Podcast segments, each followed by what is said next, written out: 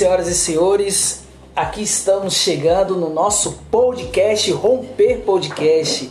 Eu sei que tem muita gente esperando esse dia maravilhoso e nós estamos aqui queimando por dentro porque esse dia também nós esperamos muito essa data. Eu sei que tem gente aí que se perguntava por que, que a gente só trazia homem para fazer esse podcast. Do meu lado aqui hoje, meu amigo eu, Natan Gomes. Eita. Muito bom dia, boa tarde, boa noite para quem está nos ouvindo. Cara, hoje é o sexto episódio do nosso podcast, não é isso? Isso. Sexto episódio do nosso podcast.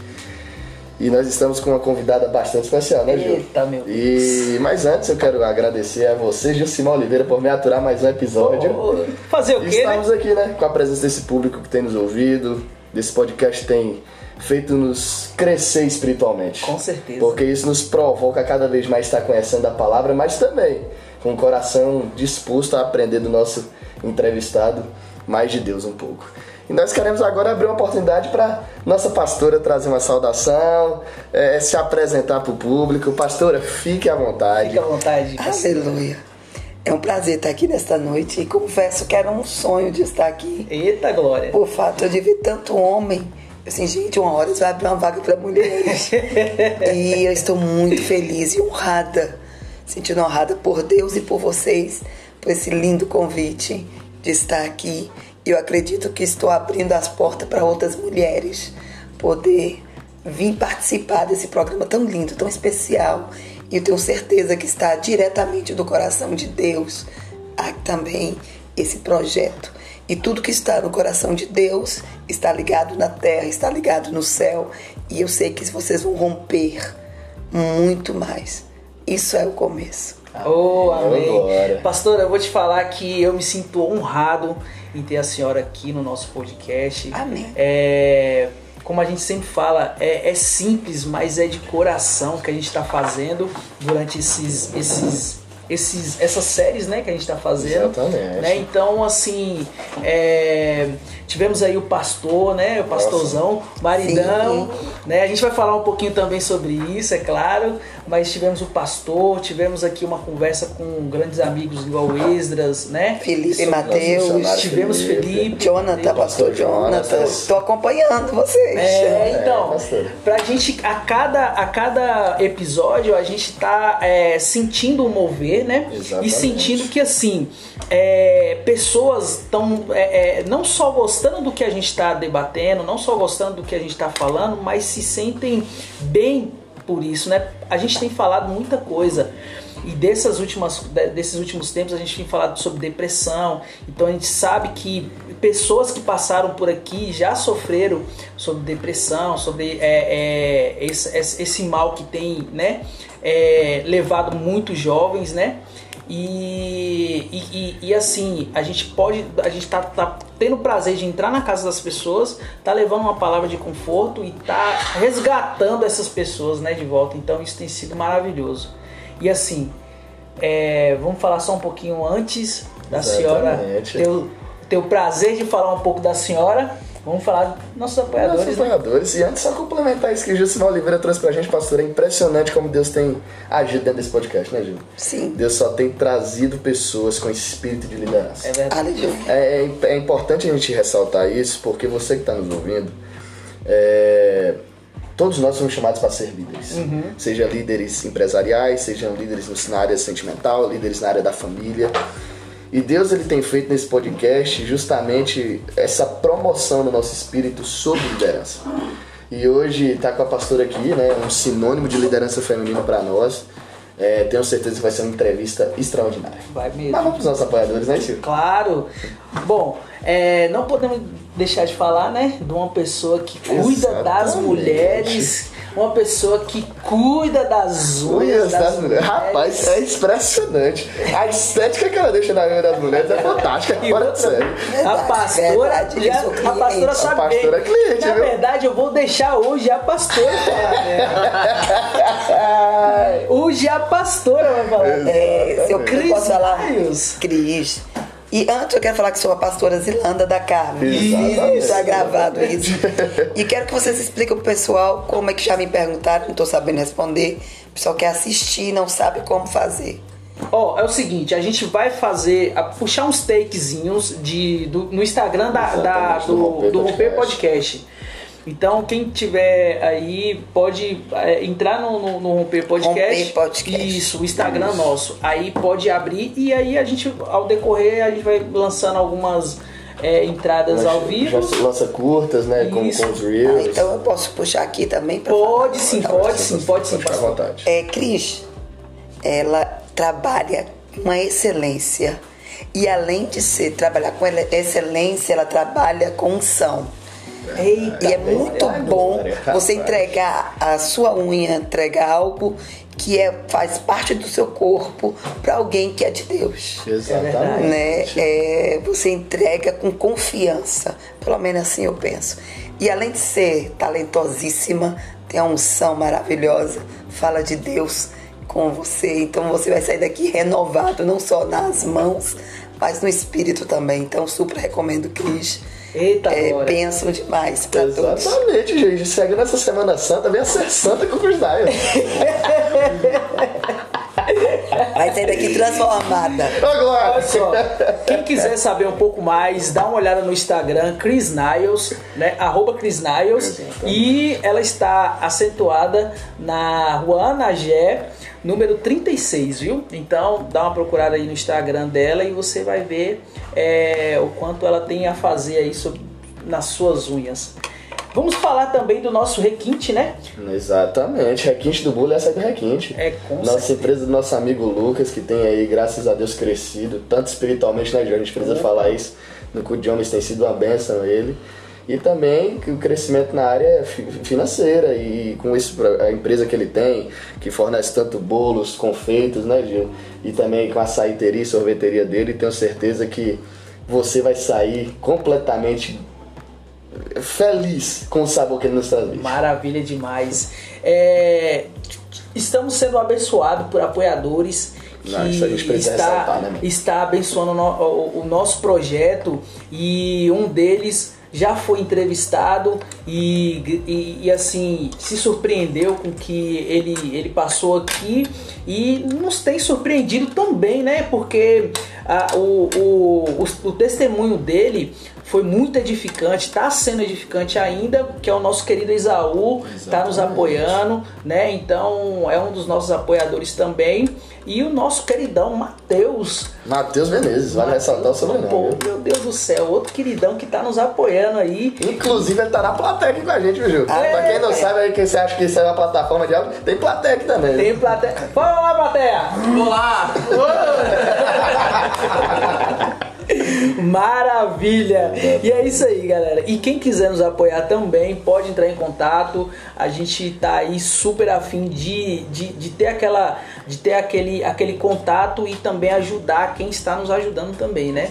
Então a gente divulga aqui a, a ajuda de, de, de empresas, de empresários que querem estar ajudando a gente também pra gente estar divulgando e se apoiando. É isso aí, beleza? E não, não, não, a gente não pode deixar de falar da nossa igreja está situada na Avenida Aracaju, É, número 236, claro. lá em Deus, Brasil. é Comunidade. Apostólica Restaurando Vida. Eita glória! Pastor Fábio Francisco da Silva e pastora Zilanda Leite, que é hoje a nossa convidada aqui especial. É Gil? Com certeza. É bênção, vai nos visitar. E é o seguinte, nós temos lá culto toda segunda, Culto de mulheres. que tá sendo benção demais. Pelo amor de Deus. Não tenho nem o que falar, É, porque se você não ouve Deus no seu quarto, você vai pro culto de segunda. meu amigo, eu vou na- no culto de segunda, eu saio de lá chorando, porque Glória a Deus. eu vou te contar, viu?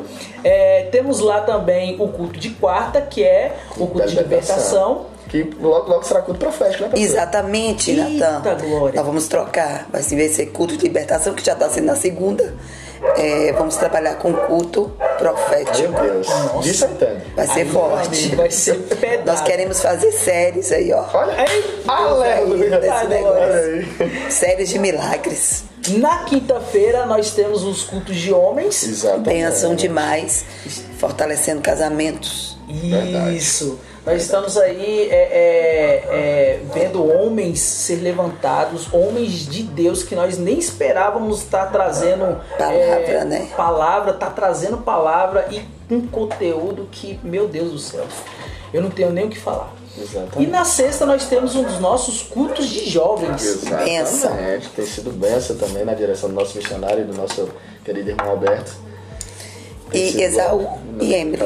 Exatamente, Esaú e Emily. Pois é, então assim, tá, tá sendo bênção. E assim, além desses cultos semanais, nós temos também o culto de domingo. Culto da é família. Culto da família. Então, você que está aí, não está fazendo nada no domingo, na segunda, na quarta, na quinta ou na sexta, tem programação para você. Exatamente. Venha nos visitar. Estamos situados na. Avenida Aracaju, número 263, bairro Brasil. Seja bem-vindo à nossa casa.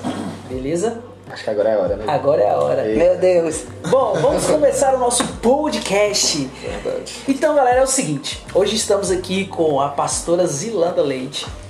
Pastora Natural de Nanuques. hein? Nanu. Nanuque, Minas Gerais, sou mineira. Muito bom. Então vamos fazer o seguinte, pastora. É, a gente tem o costume de deixar esse, esse- essa primeira, essa primeira é, parte para a senhora falar um pouco da sua vida, falar um pouco da sua história, de onde a senhora veio, é, como, como que a senhora se tornou líder de uma igreja como é hoje a CAVE, né? É, até como a senhora conheceu o pastor, o pastorzão que a gente chama, né? Pastorzão. E assim, como foi a trajetória da senhora até chegar hoje a pastora Zilanda Leite? Na realidade, eu sou de Nanuque. Graças a Deus, nasci no lar evangélico. E quem nasce lar evangélico sabe que a gente tem que romper muitas coisas. Somos cobrados muitos, principalmente na escola. Escola para mim foi uma luta muito grande porque tinha que usar saia. É, eu era crente da Assembleia de Deus, então era um é, é muito cobrado o povo né? Mas eu, eu não reclamo, eu acho que foi um aprendizado. Hoje eu olho para trás e eu vejo que foi uma oportunidade que Deus me deu. E meus pais decidiram mudar aqui para Vitória da Conquista. E aí nós passei, eu passei ali 28 anos na Sinai com o pastor Nereu, que foi meu Na Nova pastor Sinai, né? na Nova Sinai. Inclusive minha família são todas de lá, quase 50 anos, né? Então é bênção demais. Mas foi um tempo que é, de adolescente, né? E eu não fui uma adolescente fácil. Eu fui aquela, não só, não é essa adolescente de hoje, mas né, que a adolescente, a- a- as pessoas adolescentes de hoje são mais rebelde. Mas na minha época eu era uma adolescente rebelde, né? Dava muito trabalho e eu cresci 28 anos com muita pouca oportunidade Sei. dentro da igreja. Mas nunca me desviei por isso. Nunca me afastei do Senhor por isso. E eu me casei com 16 anos de idade. E tive duas filhas. Depois de duas filhas, uma com 3 e 4 anos, o pai delas decidiu que não dava mais para continuar o relacionamento, porque ele não tinha nascido para aquilo, para ser pai muito novo, por, pra- por ter casado muito novo e seguiu a vida dele, casou, se arranjou outra pessoa. É, ele era da, da igreja Também nós éramos líderes de casais. Nossa. Nossa. Então foi um escândalo muito grande quando nós separamos. E eu, como você falou da depressão, entrei numa depressão e acabei me afastando. A igreja tentou me ajudar, mas eu não quis ser ajudada. A igreja te deu suporte. Deu, Deus tentou me ajudar, mas eu queria realmente me afastar, eu queria conhecer o mundo que eu não conhecia. E aí, aos 28 anos, me desviei por sete anos. Fui tapete de Satanás. Permiti conhecer um mundo que não precisava ser conhecido. Porque ter testemunho é bom, mas todo testemunho tem dor, É tem choro. Então eu tive sete anos de choro e voltei para Jesus pela dor. Quando eu voltei para Jesus, eu conheci uma pastora e ela entregou um recado para mim. Eu lembro que nesse dia eu fumava e bebia muito. E ela disse assim, ó, tu não foi escolhida para isso. Tu foi ungida desde a barriga de sua mãe para ser pastora, para ser ser líder. E Deus vai te dar o dom da palavra. Só que eu não criei, essa pastora é doida. E ela virou e disse assim, ó, você a partir de hoje não, não bebe mais nem fuma mais Eita. dentro da minha casa. Assim, vamos ver. Eu era muito é, arrogante, Petulante também. petulante e acreditava muito no meu eu. E nesse dia, quando ela saiu, eu fui fumar e fui beber. E aí, quando o primeiro gole, o primeiro trago do cigarro, eu vomitei. Disse que, que pastora macumbeira. Que mulher louca. E aí eu peguei assim, peraí, lá, troquei o cigarro. Comprei com um sabor de cereja. Tentei dar o trago, engole, desmaiei. Desse dia pra cá, nunca mais consegui tocar álcool nem cigarro na minha boca para a honra e glória do Senhor Jesus. Glória a Deus. E aí eu fui para uma igreja que eu amo, é a Vida Nova, onde eu fiquei anos lá, né? E lá eu fui conhecer o que é florescer em Cristo Jesus. O que, o que é criar raiz. Mas eu estava desgastada, eu não queria mais saber de namoro nem de casamento. E aí, que passou anos, uma amiga minha me convidou, disse, amiga, vai pregar um pastor e ele é benção na minha igreja. E ele tem seu perfil, daria pra vocês Eita. conhecer. Ele tá viúvo agora, tal. Não é o momento, mas quem sabe futuramente, assim. Amiga, não vou não, que eu desisti, eu não quero namorar. Eu era líder de jovens e eu me dediquei, sabe quando você larga tudo? É vida sentimental mesmo. Eu não queria vida sentimental. Eu queria que eu peguei nove jovens. Sei. E eu já estava com 110 jovens. Nossa. Então eu não mas foi um ano e meio trabalhando só para o reino, sem namoro, sem curtição, saía com os meus jovens, saía ali para comer com os meninos e tal, dedicando a obra.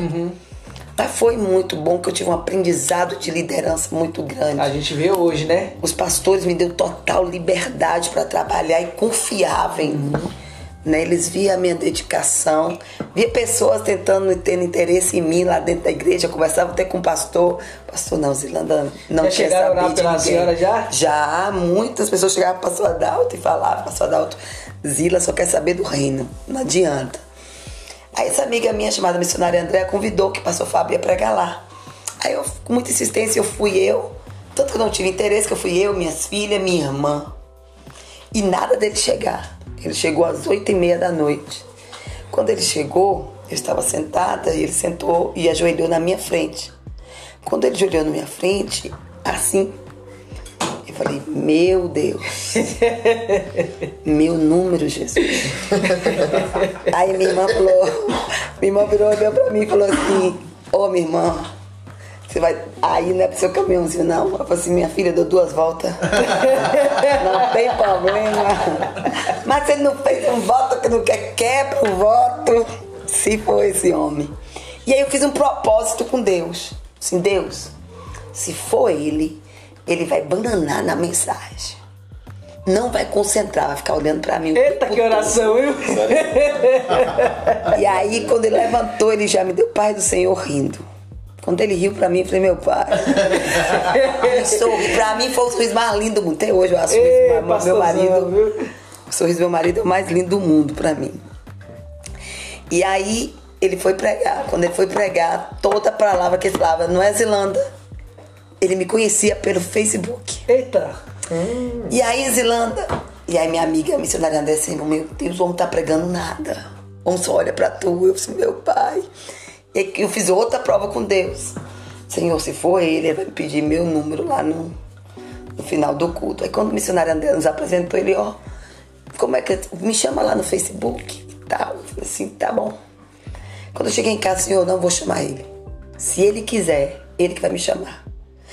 E aí ele me chamou. Quando ele me chamou, eu falei, só dei um oi.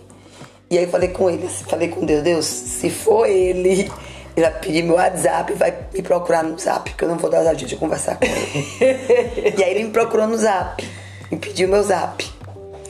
E aí ele me ligou às seis da manhã, coisa incrível. Eu, alô, quem é ele? Pastor Fábio.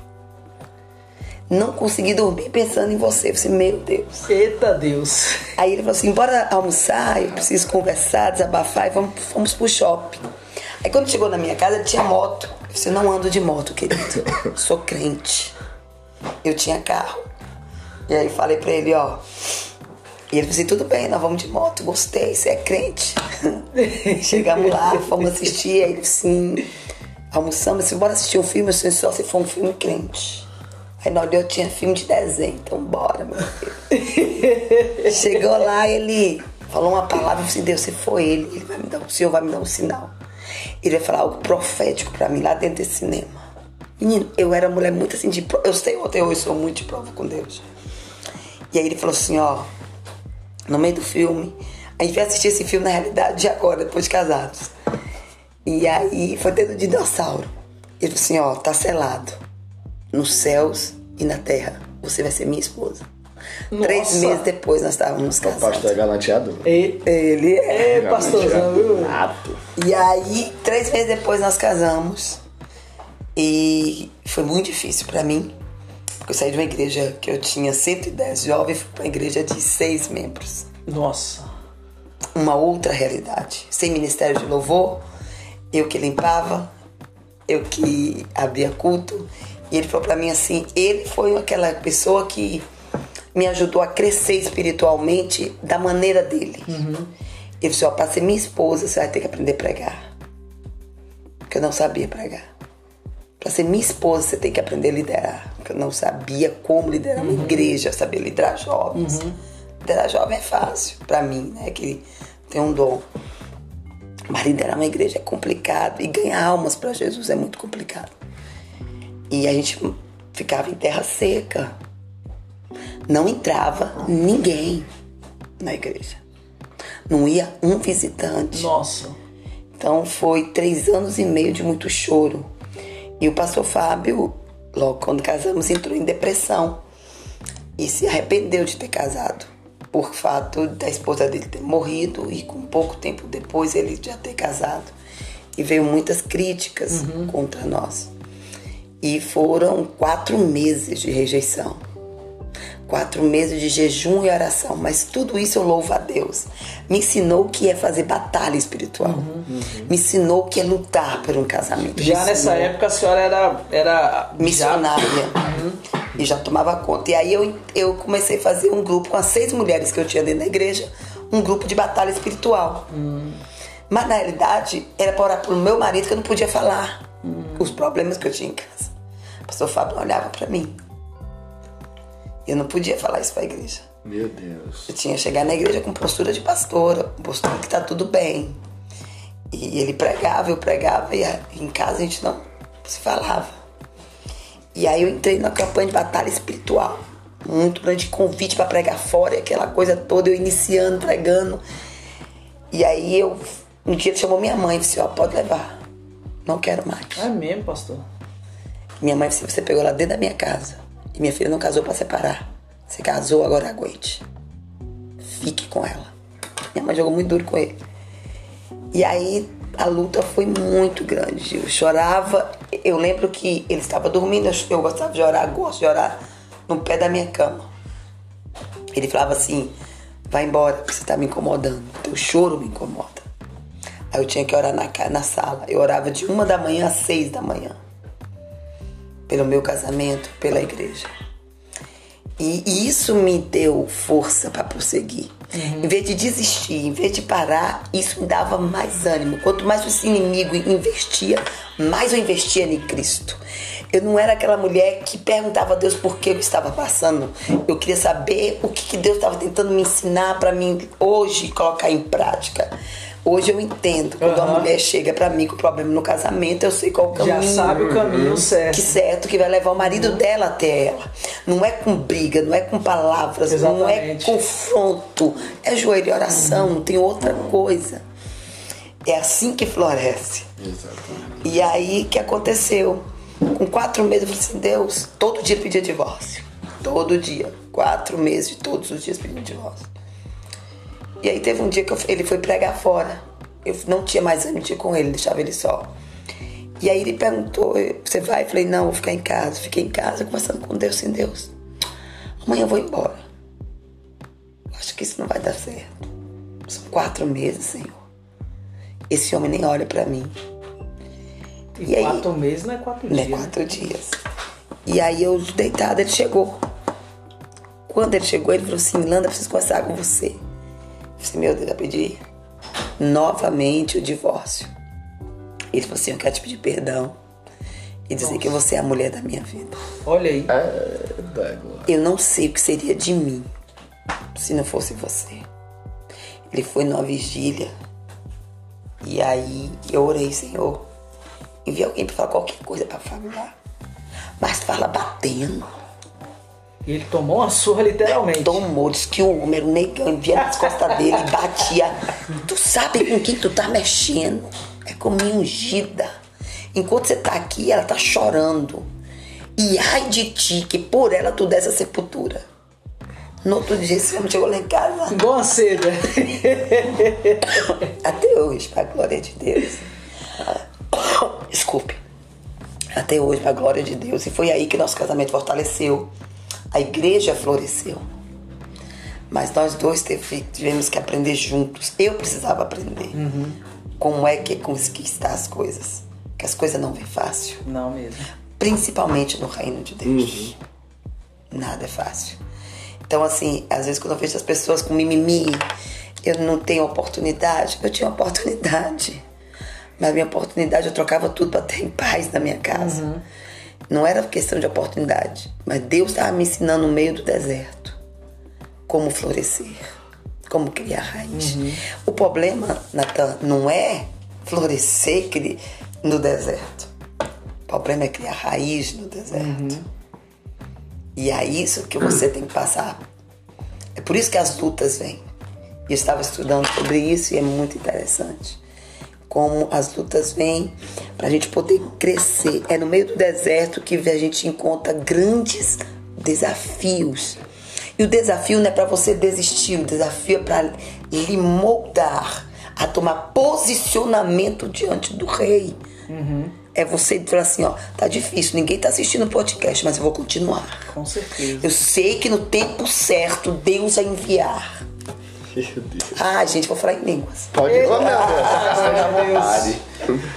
Pode se sentir à vontade, pastora. E aí foi três anos e meio sem ganhar uma alma para Jesus. Eita. E aí eu fui, eu, eu fui pra igreja e comecei a pregar pro povo. Sozinha de tarde, falava o nome do povo, fulano, pá. E profetizava pra fulano, sem ninguém dentro da igreja. Sem ninguém, eu profetizando. Você recebe, pega, pá. Ia pra bateria, toca, toca tudo, quebra tudo. Samuel, espero que você esteja ouvindo. sem ter nada, sem ter baterista, cara. Tecladista, bora! Marquinhos. E aí eu profetizei sozinha, gente. Só eu e Samir que abri, limpava a igreja comigo. Meu Deus. E ela ficava rindo. Seu dó, minha pastorinha doida. Mas pra glória de Deus, isso Deus fez. Eu atraí o céu à terra. Eu entendo isso. Eu, eu, eu conquistei esse milagre. Sabe? Eu busquei esse milagre. Então é isso que a gente tem que fazer. Não desistir, buscar. As coisas não vêm fácil. E tudo que vem fácil a gente não valoriza. É verdade. Exatamente, A gente tava falando sobre isso mais cedo já. Engraçado que a pastora nem estava aqui com a gente, pastor. E, e antes do, do podcast iniciar, a senhora citou dois pontos que foram conversados aqui. Primeiro, não se floresce sem sofrimento. Exatamente. Não se floresce sem sofrimento. É interessante a gente dizer isso porque nosso irmão Mateus está aqui. Ele falou que a árvore precisa se estressar para florescer. A árvore precisa passar por um processo em que ela se mexe toda dentro do caule, dentro do tronco, para ela florescer. Então eu percebo que Deus ele nos coloca em, colo- coloca em situações de sofrimento para mostrar a glória dele para nós Exatamente. né? E, e- e vendo a senhora falar isso tudo, pastor, eu queria lhe fazer uma pergunta. É, o quanto essa luta com o pastor Fábio floresceu em seu pastoreio? Muito. Eu ganhei. Eu só ganhei. Se você for olhar, Deus usou o Fábio pra me moldar. É isso que a gente não entende. Tem hora que tem uma pessoa que é pedra de tropeço na nossa vida. Não é, ele não é pedra de tropeço. Ele, ele é usado por Deus. Pra te moldar, você precisa moldar alguma coisa. Exatamente. Eu era, eu tinha as coisas muito fáceis, eu tinha uma igreja, ó. Como eu vou explicar pra vocês? Eu vi um pastor falando uma vez que eu até anotei isso aqui, que toda semente é uma árvore. Toda semente é uma árvore. E quando essa, essa semente morre, morre uma árvore também. Olha que negócio interessante. E aí vem, se essa semente que nós carregamos, se ela for plantada em um solo fértil, o que vai acontecer? Vai gerar. Vai gerar, vai ter frutos. E vai ser muito fruto, vai ser numa floresta. E que destaque você vai ter? Nenhum. Mas se essa semente que você é, essa árvore que você é, essa semente que você é, for germinada em um solo seco, num solo que não tem solo de deserto, Meu Deus. e aí? Aí se torna mais difícil. Exatamente. se torna mais complicado porque no solo que tem fertilizante favorável a você, você vai crescer muito rápido Rápido e fácil, né? e fácil. Mas quando se joga num solo seco e duro, você vai ter que criar estratégia para sobreviver ali dentro. Porque no solo de deserto vem vento, É. no solo de deserto vem dor. E aí nós temos um perigo que nós vitimizamos muito e nós somos vítimas. Nós somos vitimistas. Nós começamos a olhar assim, ó, ninguém me valoriza. Ninguém me vê. Pega Natan, Deus. Ninguém me valoriza.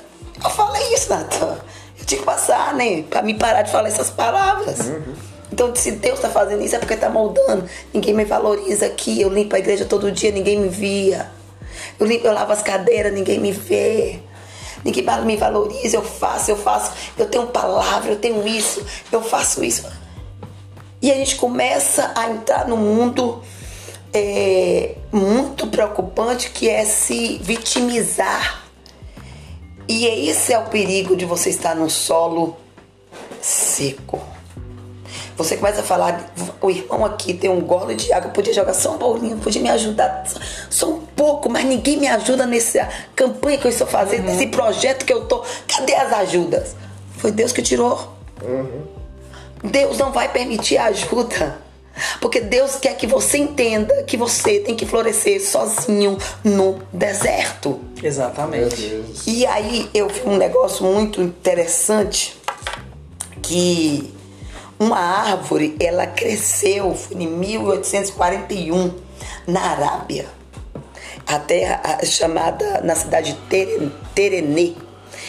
Essa árvore, Natan, ela cresceu e ela só não cresceu como ela florificou e deu frutos. E todo mundo ficou besta, Abismado, né? abismado. Como é que uma árvore cresce no meio de um deserto?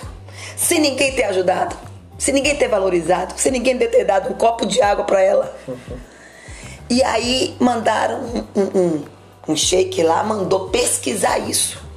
E quando esse sheik foi pesquisar, descobriu que ela criou raiz 35 metros abaixo. Meu Deus. Sozinha. sem ajuda de ninguém. Porque ela queria sobreviver. Porque você dá sombra no meio da floresta, ninguém vai te perceber, filho. Exato. Mas se você dá sombra no deserto, Aí agora é outra história. você dá sombra no meio do deserto é para poucos. E Deus escolhe poucos para florescer no meio do deserto. E eu acredito que eu sou uma delas. Porque eu peguei um, um- um- um com o pastor Fábio querendo desistir de tudo, de igreja, de tudo. Ele queria fechar a igreja. Ele falou assim: tu fecha sozinho. Eu não abro mão. Um dia eu tava na cozinha chorando, assim, não vou parar. Eu falei assim, não. Nós somos essa árvore, Fábio. Nós temos que criar raiz. Achar água da onde não tem. Se com 10 metros não deu água, vamos para 20 metros. Com 20 metros não deu água, Tá vamos para certo, 30 tá metros. certo. Com 30 não deu água, Natan, é que Deus quer que você cave mais 5. É. E não é com ajuda, não. Uma coisa é você ter a ajuda dos outros. Porque sabe o que que Deus permite ajuda, Gil, muitas vezes? Para ninguém te jogar na cara que você conseguiu com a ajuda de A ou de B. Exatamente. É para você valorizar o nome do Senhor Jesus. Eu consegui porque foi o meu Deus que fez. Há uma diferença. Tá entendendo? Meu Deus do céu. E aí o que aconteceu com essa árvore? O que aconteceu com essa árvore, pastor? Um homem bêbado, porque essa árvore, ela era como um farol para todo mundo no deserto. Todo mundo se encontrava nessa, nessa árvore, porque ela era a única sombra. Olha que diferença. Se você queria ir florificar, dar fruto numa árvore onde o pomar era muito, a terra era muito boa.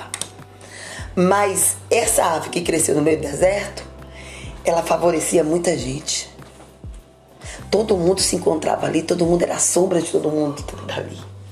E que aconteceu um dia um homem muito bêbado com um carro foi lá e bateu na árvore e essa árvore quebrou, morreu. E todo mundo ficou muito triste porque essa árvore era como um farol para todo mundo. Quem dá certo no deserto vira referência. Quem está em sua volta. Meu Deus. Quem dá certo no deserto vira referência. Talvez você não entenda o que você está passando, porque você, que Deus quer fazer você de referência, não Meu quer que você Deus seja igual a céu. todo mundo. E para você ser referência, você tem que criar raiz é no deserto, Eita glória. sem água, sem ajuda e sem valorização. Aí você vai entender lá na frente porque Deus está criando toda essa situação. Eu acho interessante que florescer no deserto tem suas dores, mas também tem as suas honras que vêm da parte de Deus. Vale a pena. Gente, eu falo muito. papai. Não, mas aí a senhora. É o momento da senhora. É o momento, meu amigo. E vou te dizer. A gente vai dizer o quê, Gil? Não tem nem o que Eu falar. pergunto pra vocês agora. Ué, o entrevistado perguntou? Aí a mulher é negócio Momento, protocolo, momento, momento único aqui no podcast. Quebrou o protocolo. Deve quebrar protocolo. O que é mais fácil? A, árvore, a sua árvore ser vista em um pomar ou no deserto? Meu Deus. Você quer que sua árvore seja vista no pomar, igual a todos? Ou no deserto? Talvez você quer sair do pomar, da onde você está, porque o solo está muito seco. Você quer ir para uma terra fértil e não sabe a utilidade no solo seco. Deus quer te usar no solo seco. Deus quer te usar na onde é mais difícil. Eu tinha um amigo que falava que é tirar leite de pedra. Talvez Deus quer fazer isso, foi o que Deus fez comigo. E sabe o que é bom quando Deus trabalha assim nas nossas vidas? Que a gente valoriza cada coisa que Deus faz.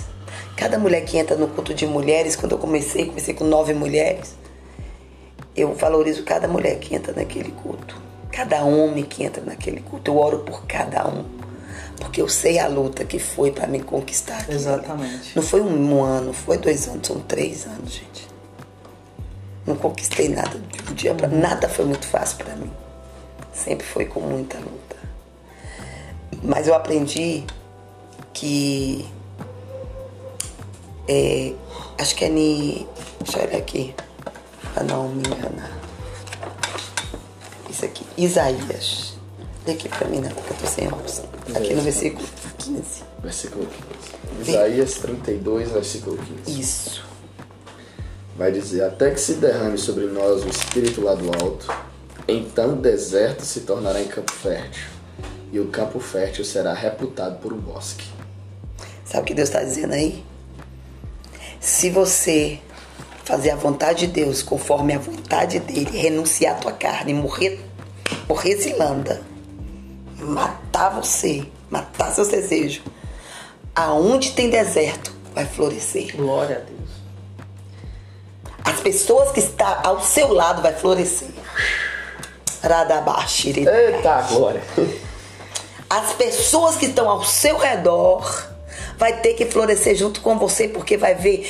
E uma coisa que aqui Isaías está dizendo é: para você florescer, você vai um dia entender que nunca foi o seu talento, foi a graça. O espírito lá do alto. Nunca foi o seu conhecimento, foi pela graça. Nunca foi pela tua sabedoria, foi, foi pelo poder da graça de Deus. Deus olhou para a terra e viu graça em você, viu que você renunciou, viu que você abdicou, viu que você disse não à impureza da carne, viu que você disse não, eu não aceito pecar, porque eu prefiro, eu estou num propósito de Deus. Sabe que Deus fala comigo esses dias e eu falava com Deus. Se Senhor, como antigamente era tão diferente, Natan sabe disso. O evangelho de antigamente é muito mais rígido. Quando tínhamos pecado de fornicação, sabe o que acontecia? Era um ano de banca, negão. E assim, ninguém escondia não, nem dava a cara pra bater pro pastor. Falava pro pastor, hoje, todo mundo quer camuflar. E quem está ao redor camufla junto. Aí o que acontece? A igreja fica com câncer dentro da igreja. Por quê? Porque nós não queremos mais florescer no solo Exatamente. seco. Não queremos ter pedrejados porque berramos. Temos medo do falatório, temos medo das consequências. E aí, esse câncer não permite que você cresça. E nós temos que entender, para florescermos, temos que ser curados. Primeiro tem que ser curados. Depois que nós somos curados, é o segredo de Deus. Deus vai dar graça do crescimento, do florescimento no meio do deserto. É forte, né? Amém. É, pastora, é, é, a gente sabe que, que as coisas, como a senhora acabou de, de, de- falar, né, antigamente era, não que era mais rígido, mas talvez é, as pessoas levassem um pouco mais a sério, principalmente as regras da, da, da igreja. Tínhamos medo. né? E, e, e hoje a gente vê que meio que foi, não digo uma igreja específica, mas eu digo é, em geral, Sim, que todos. as pessoas um pouco meio que tiraram esse, essa, essa, essa seriedade de estar na, nas regras da igreja, nas regras do corpo de Cristo.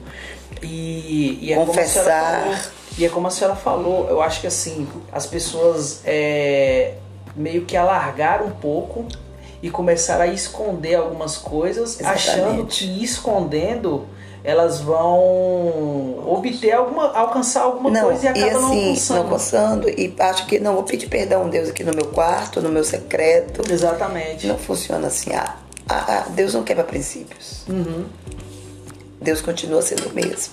uhum. Se você está debaixo de uma ordem pastoral, você tem que confiar nesse pastor. Pastora, e é de fato que eu já passei por isso. Uhum. Quando eu voltei para Jesus, eu frequentei muitas igrejas até chegar na vida nova.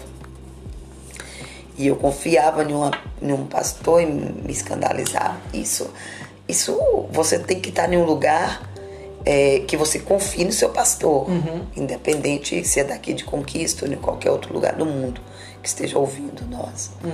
Tem que confiar. Você tem que saber quem são os seus pastores, se vai te apoiar, pode te disciplinar, que é regra talvez da igreja, né? Mas você tem que confiar, princípio.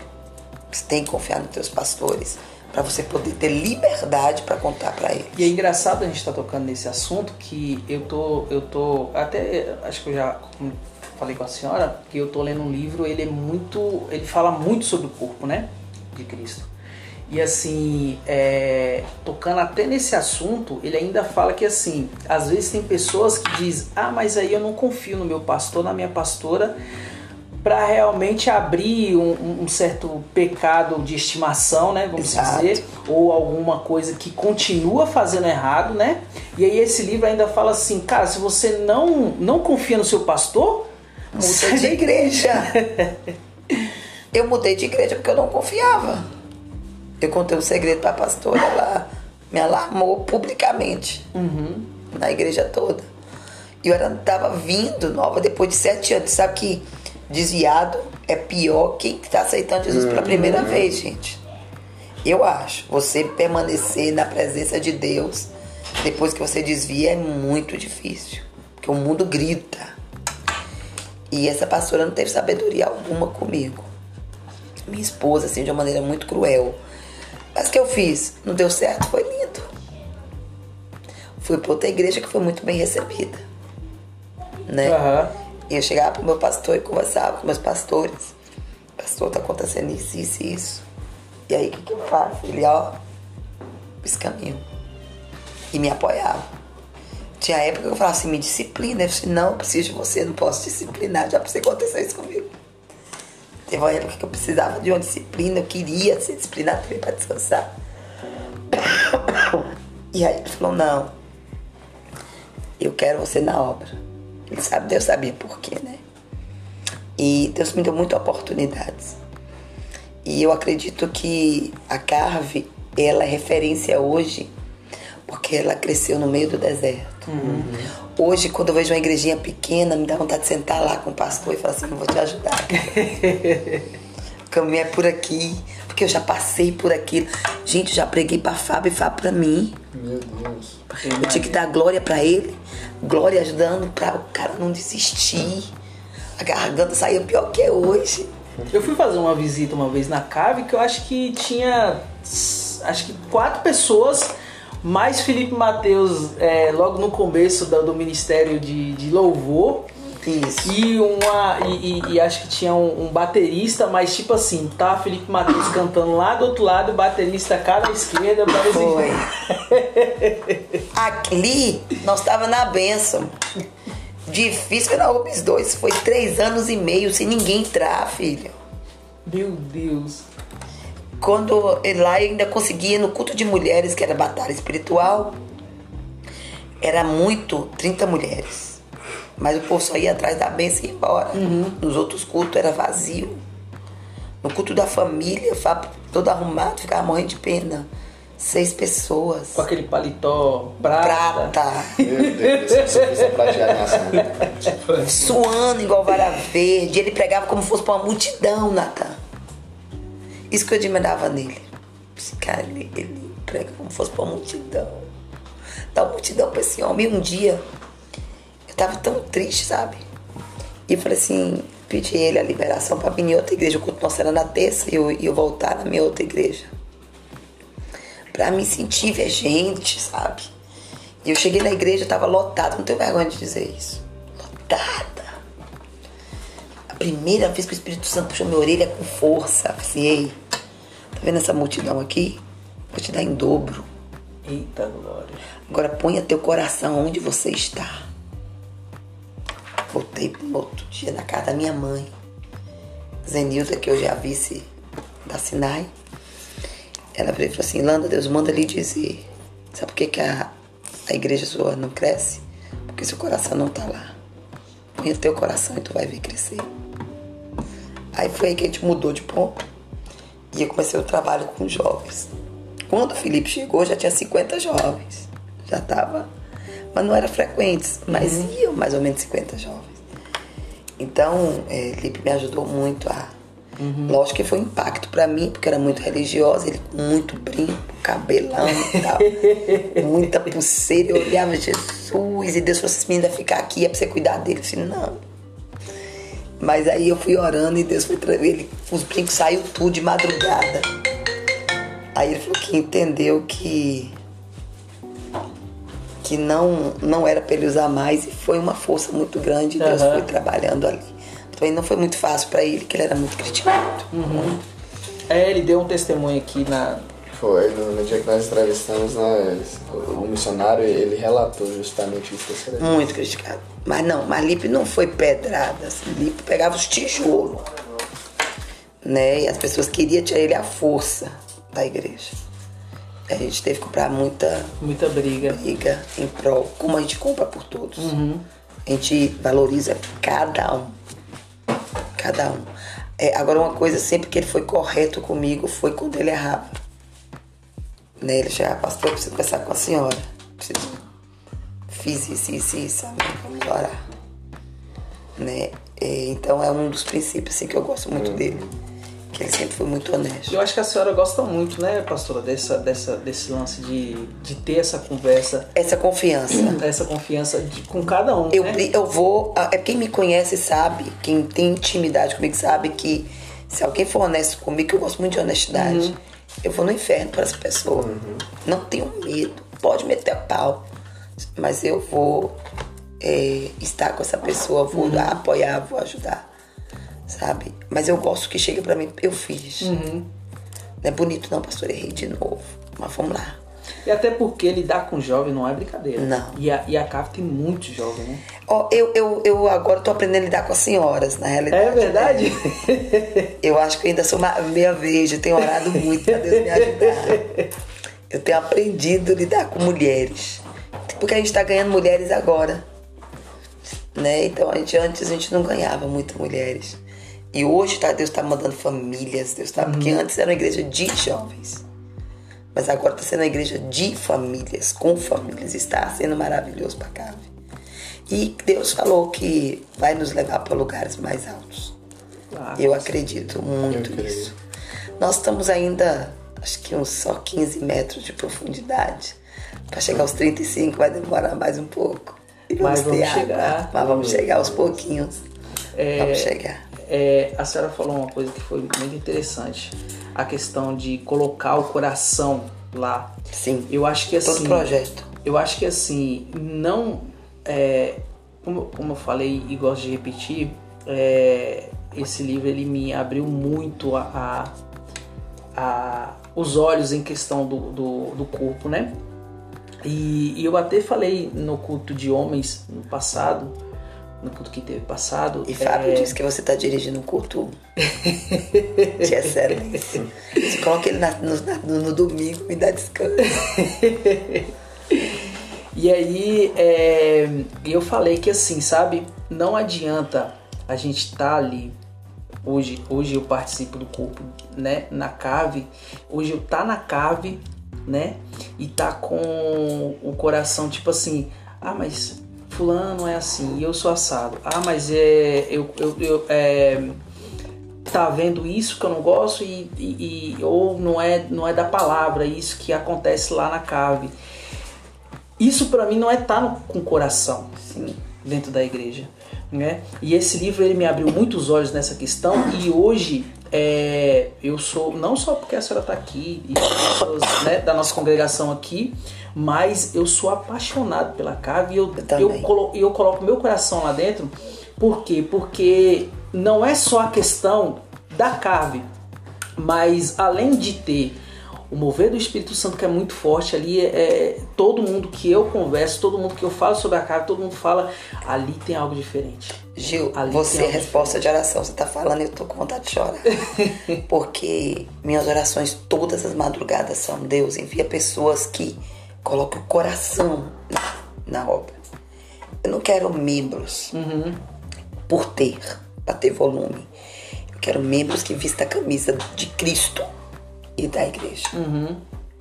Sabe? Faz a diferença. E, e- é isso que é muito importante, a gente colocar isso em, em- em- na questão de tipo assim, hoje eu tô na cave por fazer parte do corpo de Cristo.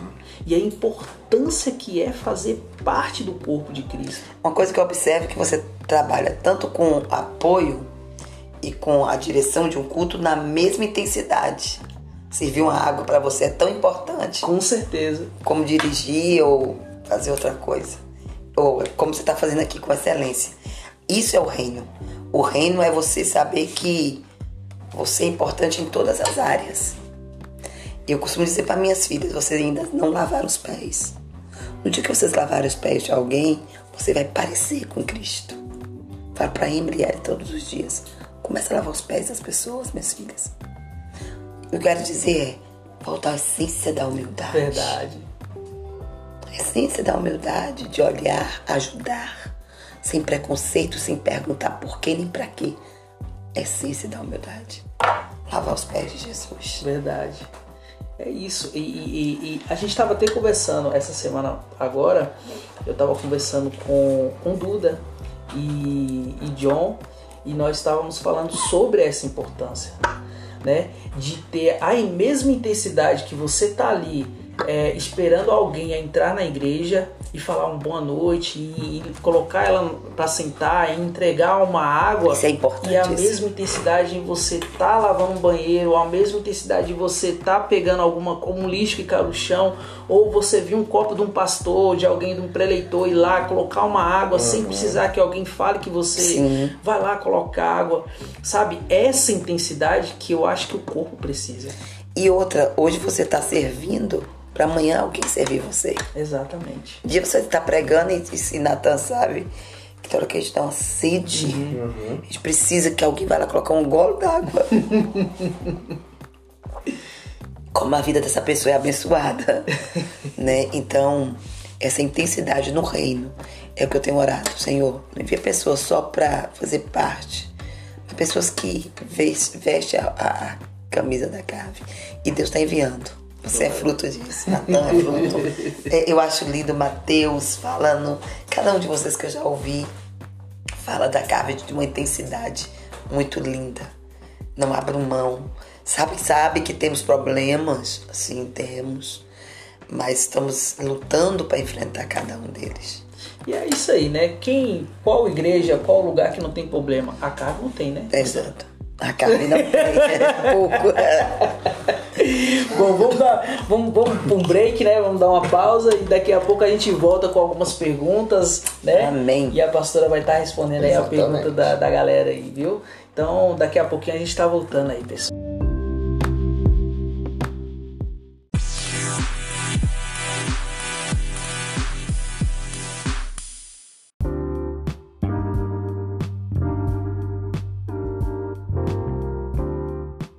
Voltamos aqui ao nosso segundo bloco do nosso podcast. É, agradecendo a todos que estão aí ouvindo, todos que estão aí conosco nessa caminhada aí que a gente já já estamos aí o sexto episódio, então tá sendo assim edificante demais, né? E só tenho a agradecer a todos vocês que estão junto conosco aí no Romper Podcast. Hoje estamos aqui com a pastora Zilanda Leite e está sendo assim um enorme prazer ouvir um pouco da história dela, um pouco da história da Cave, né? Porque a Cave começou é, pelo pastor e aí veio ela e só fortificou ainda mais. Então a gente está descobrindo um pouco mais sobre a Cave, sobre o ministério da pastora que vai edificar muita gente, eu tenho certeza, né? Então é isso. né? Não Cara, eu vou te dizer, é, como eu falei aqui nos bastidores, né? Pra mim ficar quieta, a pessoa tem que falar realmente algo que o Espírito Santo manda. Eita glória. E a pastora veio como, eu vou usar essa palavra, feridor de medida. Eita. Né? Ela trouxe algumas revelações sobre florescer aqui que, que realmente era algo que eu precisava ouvir. Isso a gente falando, né, Gil? A gente que tá na liderança de homens, estamos num- certeza. num deserto. Com certeza. mas lançando sementes no deserto, acreditando que Deus vai florescer da maneira que Ele tem pretensões de fazer. É, isso. Com certeza. E falando até do culto de homens, é, a gente vê que estamos criando raízes, né? Pessoas com raízes, pessoas que estão amadurecendo com, com, com palavra, né? E graças a Deus, assim, é como, é como a gente até fala, às vezes não importa tanto quantidade, mas sim a qualidade do que a gente está fazendo, a qualidade de como a gente está chegando até esses homens Exatamente. né? Então, o importante maior é isso, né? E vamos falar um pouquinho rapidinho, né? Sobre Vamos, nossos apoiadores. Sobre nossos apoiadores. Rapaz, antes de tudo, nós queremos agradecer as pessoas que Deus levantou para ajudar esse Romper Podcast a estar em frente. Quero aqui agradecer publicamente ao nosso irmão Isaú Del Montes, né, que a promessa que ele fez, ele já cumpriu. Logo em breve nós estaremos aí com um microfone né, de alta qualidade, trazendo mais conforto para o ouvinte, trazendo mais qualidade de som para o ouvinte. E nós acreditamos que Isaú será recompensado sete vezes mais. Com Por certeza. conta de ter honrado não algo que é de Gilcimar Oliveira nem de Jonathan Gomes. Não, não. É algo do reino. É E verdade. tudo que nós promovemos de cultura de honra pro reino, Deus não fica devedor a ninguém. É isso, Gil? Também agradecer ao nosso querido irmão Matheus Menezes, Eita, que está aqui na nossa plateia. Tem sido um homem de Deus, uma bússola do Senhor. Trouxe palavras proféticas aqui pro nosso coração, né, Gil? Verdade.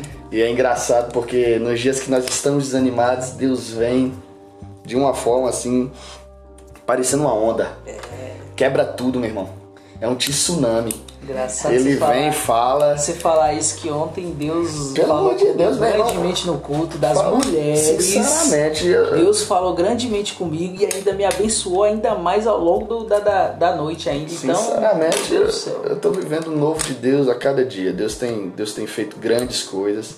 E eu quero aqui honrar publicamente a vida de Matheus Menezes. Eita, nome de Matheus. Deus. Logo em breve será um dos nossos entrevistados.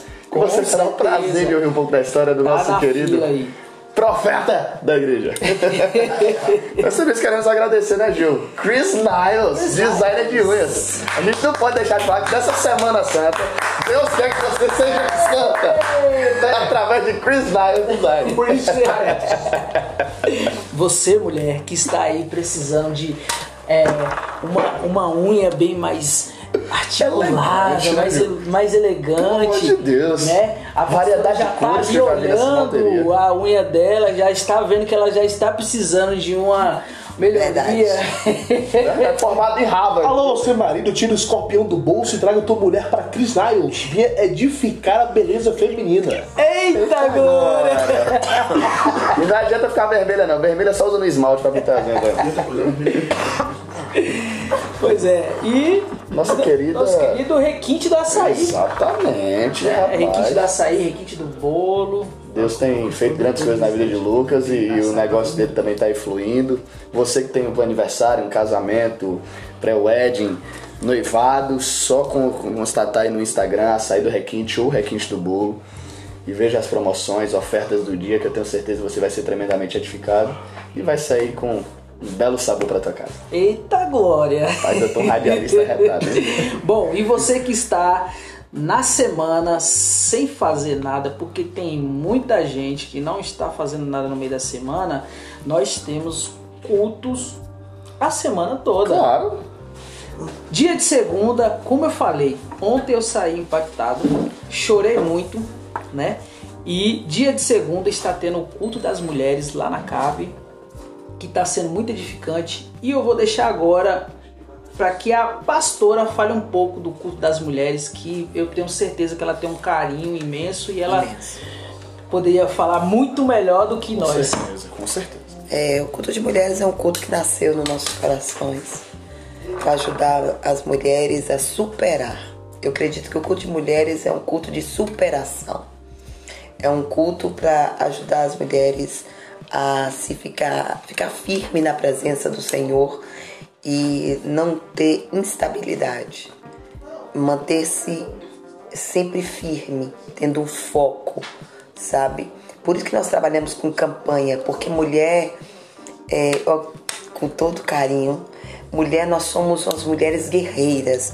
Nós fazemos uma campanha acreditando já no resultado, no final desta campanha. Nós fazemos acreditando que isso vai dar certo e que Deus vai agir. Então, esse culto de mulheres é para resgatar a fé de muitas mulheres, resgatar a beleza, resgatar o que ela é capaz de conquistar em Deus.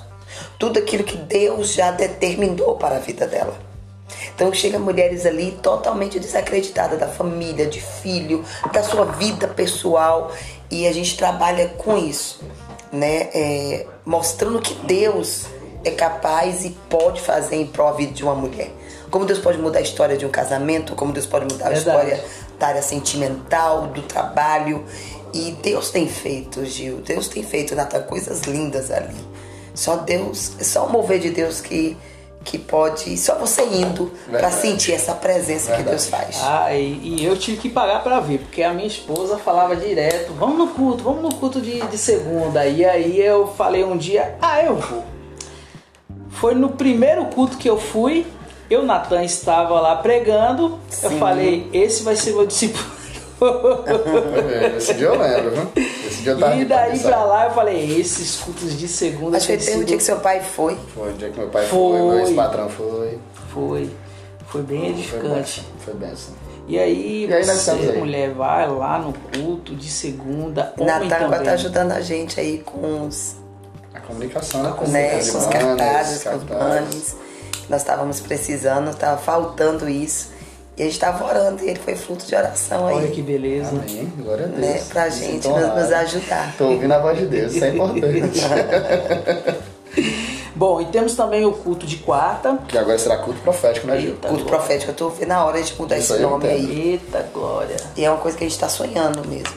Muito bom, muito bom. Eu tenho, eu tenho é, procurado bastante cultos sobre profecias, né? E eu vi também essa semana é, um treinamento profético do Fábio Coelho. E foi assim, extraordinário, assim, sabe? Eu, eu for- foram três dias de treinamento, né, que tem na internet. É até você que te- esteja escutando, é até bom você é, procurar Fábio Coelho. Ele tem assim um, um, é, um mover, um falar muito forte, assim, sabe? E Foi muito bom, pastora, muito bom mesmo. Então, o, Eu acredito que tudo que sai da sua boca tem poder. Exatamente. Então esse culto profético é pra gente aprender a Exatamente. profetizar, porque às vezes nós que estamos falando tanto sobre eh, florescer, frutificar, eh, nós não frutificamos, nós não criamos raiz porque nós auto nos sabotamos. Não vai dar certo, estou no solo errado. verdade. Nós temos a mania de auto-sabotar aquilo que Deus já determinou para as nossas vidas. Então, esse culto profético é para te ensinar que Deus vai além do que você profetiza. Eita, glória. Meu Deus. Vai ser sensacional. Eu já tô. Já tô... É pregar. essa aula, velho. Rapaz. Bom, na quinta nós temos os cultos de homens. Exatamente, nós, nós queremos promover a série agora que está entrando, iniciando, né, Gil? Série 70 Homens, baseada em Êxodo capítulo 18, que tem por finalidade levantar homens com espírito de liderança, Olha aí que bacana. julgar as coisas mediante o olhar de Deus e, e serem ferramentas de Deus para sua família, para os seus amigos e para as pessoas que estão envolvidas em seu ministério. É isso? Então, assim, homem, leva sua esposa também para o culto de homens, porque está sendo também muito edificante para as mulheres também. É, nós temos levantado os verdadeiros sacerdotes é, nos cultos de quinta e esperamos que, que, que você veja seu esposo também como sacerdote de sua casa, Exatamente. né? Então, culto de quinta, é, culto de homens e na sexta nós temos os, os cultos de jovens, né? Então, assim, é, você jovem de 18 a 100 anos, né, que nós falamos, você jovem vá pra cá na sexta-feira porque é surpreendente. Eu tenho, eu, eu, eu fiquei sabendo que nessa sexta agora que passou foi um Pelo amor de Deus. Eu só não vou porque faltou pá de asa. Isso que foi maravilhoso. É, me falaram hoje. Eu não pude estar porque eu estava enferma, mas isso foi sobrenatural. Foi. É, o pessoal também me falou que foi assim tremendo. Na sexta também eu não pude ir porque nós estávamos em um culto na, na casa de, de, uma, de uma cunhada nossa. E aí também foi um mover de Deus muito forte, assim, sabe? E é isso. E no domingo, Culto da culto família. da família, né? Então nós nos reunimos todos no culto da família na, no domingo. Então a CAV tá aí com a programação E, todinha. e como é bom começar a sua semana através da presença do Senhor Exatamente. Jesus. Exatamente. Bom, agora nós passamos por um, por um quadro, né? Vamos dizer. O quadro de perguntas, onde algumas pessoas mandaram, ma- mandaram perguntas para a pastora. A gente também Meu elaborou Deus. algumas perguntas e tal.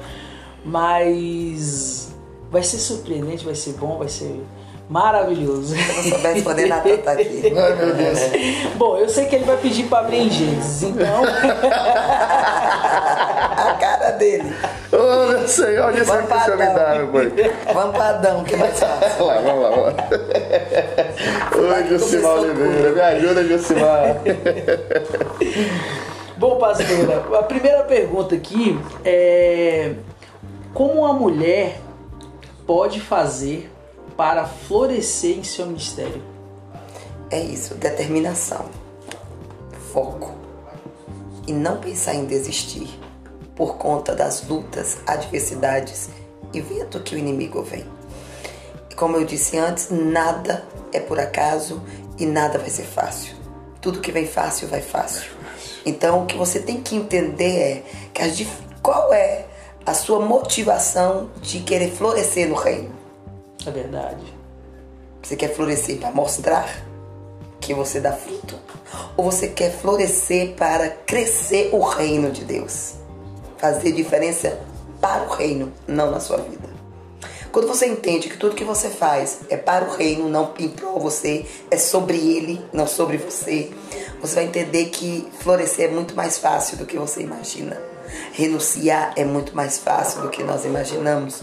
Então, quando nós tomamos essa posição, posicionamento, nós começamos a florescer, começamos a dar frutos no meio do deserto. Engraçado que, que é, algumas semanas atrás, é, a gente, em algumas conversas, a gente tem visto que tem pessoas, né? Que às vezes acaba entendendo errado, né? O conceito de, de querer crescer é, e florescer, né? No reino. Ah, tem pessoas que estão indo para a igreja, estão buscando alguma coisa, mas em prol de mostrar para outra pessoa de querer que é, a outra pessoa a veja é, buscando alguma coisa, né? Então, é, a senhora, a senhora, o que a senhora acha de pessoas que às vezes vão para a igreja, às vezes vão é, buscar alguma coisa no reino, vamos supor de status, né? Porque hoje em dia a gente tem stories, né? Instagram, Facebook e tem muitas pessoas que vão, né? Hoje eu entendo o seguinte: todo mundo que vai buscando status para si próprio uhum. vai encontrar. Pastora, sim. Vai contar por algum tempo. O problema, Gil, não é você florescer, ser uma árvore bonita. O problema é você permanecer. Verdade. Uma coisa é você ser um momento,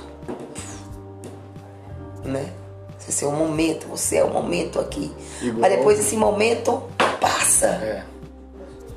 Então a tua glória que você queria ser destacado, você ser valorizado, você ser visto, é muito preocupante. Uhum. Eu tive que tirar isso do meu coração.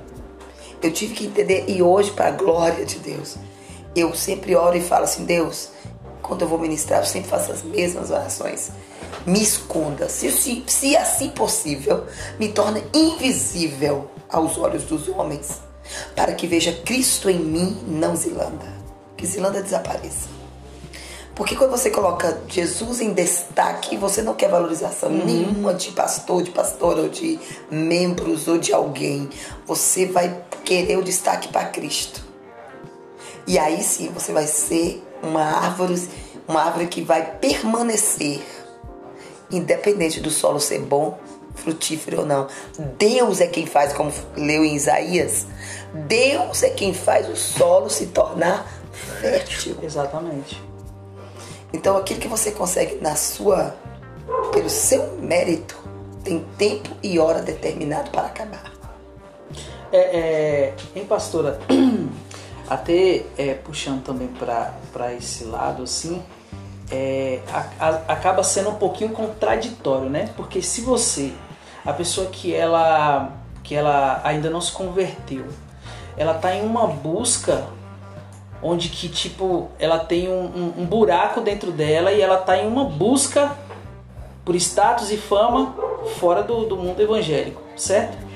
E quando ela entra no mundo evangélico, ela está buscando a mesma coisa. Então, na verdade, ela não viu Cristo ainda, né? É. Ela não teve esse contato com Cristo não. ainda, né? Ela precisa realmente reconhecer quem é Jesus.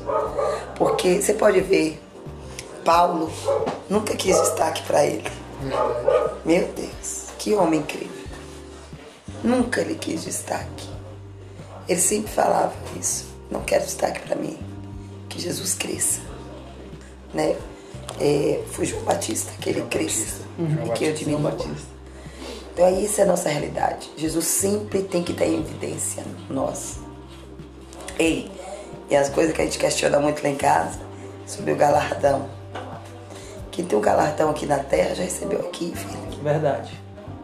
O nosso galardão tem que estar nos céus. Uhum. Então, é, primeiro nós temos que olhar o alvo que é Jesus Primeira coisa, você aceitou Jesus, esqueceu o mundo. O que estava no mundo é coisas passadas. Passou. Diz que Jesus fez tudo novo. Então, uma nova vida, uma nova pessoa, uma nova etapa. E aí você vai entender como crescer em Cristo. Né? Exatamente. Muito bom. A segunda pergunta vem. A palavra empoderamento está na boca das mulheres hoje. É, a senhora acha que tem que ter mulheres empoderadas na igreja? Eu discordo. Plenamente. Eu acho que nós. Eu acho que eu sou, eu sou a referência à palavra. Nós não precisamos ser empoderadas, porque nós já estamos em Cristo Jesus. E mulheres é, que lutam por isso, na realidade nunca teve um encontro com Jesus. Quando nós somos submissa aos nossos maridos, isso não significa que nós somos capachos dele. Nós significamos que ele é o cabeça, mas nós somos o pescoço. Com certeza. Nós que sustentamos os homens. Como pastora, em oração, em aconselhamento, porque a mulher sábia, ela vai dar o conselho certo, na hora certa. Ela vai saber silenciar no momento certo. E ela vai saber agir no momento certo. Porque ela não vai estar agindo por si só. Ela vai estar agindo através do Espírito Santo. Então, o que é uma mulher ponderada? É uma mulher que consegue tudo por si só, não precisa de um homem. Ela não precisa de um casamento, porque ela vai querer humilhar esse homem. Então, nós podemos ser sim uma mulher que tem pensamentos, temos é, convicções em Cristo. Tudo que está nessa palavra, não podemos fugir dela. Não podemos fugir. Se nós temos um esposo, lógico que os homens também têm que aprender. Mas Deus vai dar estratégia para cada mulher a lidar com cada esposo. Exatamente. Cada marido é um mundo, né? Deus me ensinou a lidar com meu esposo.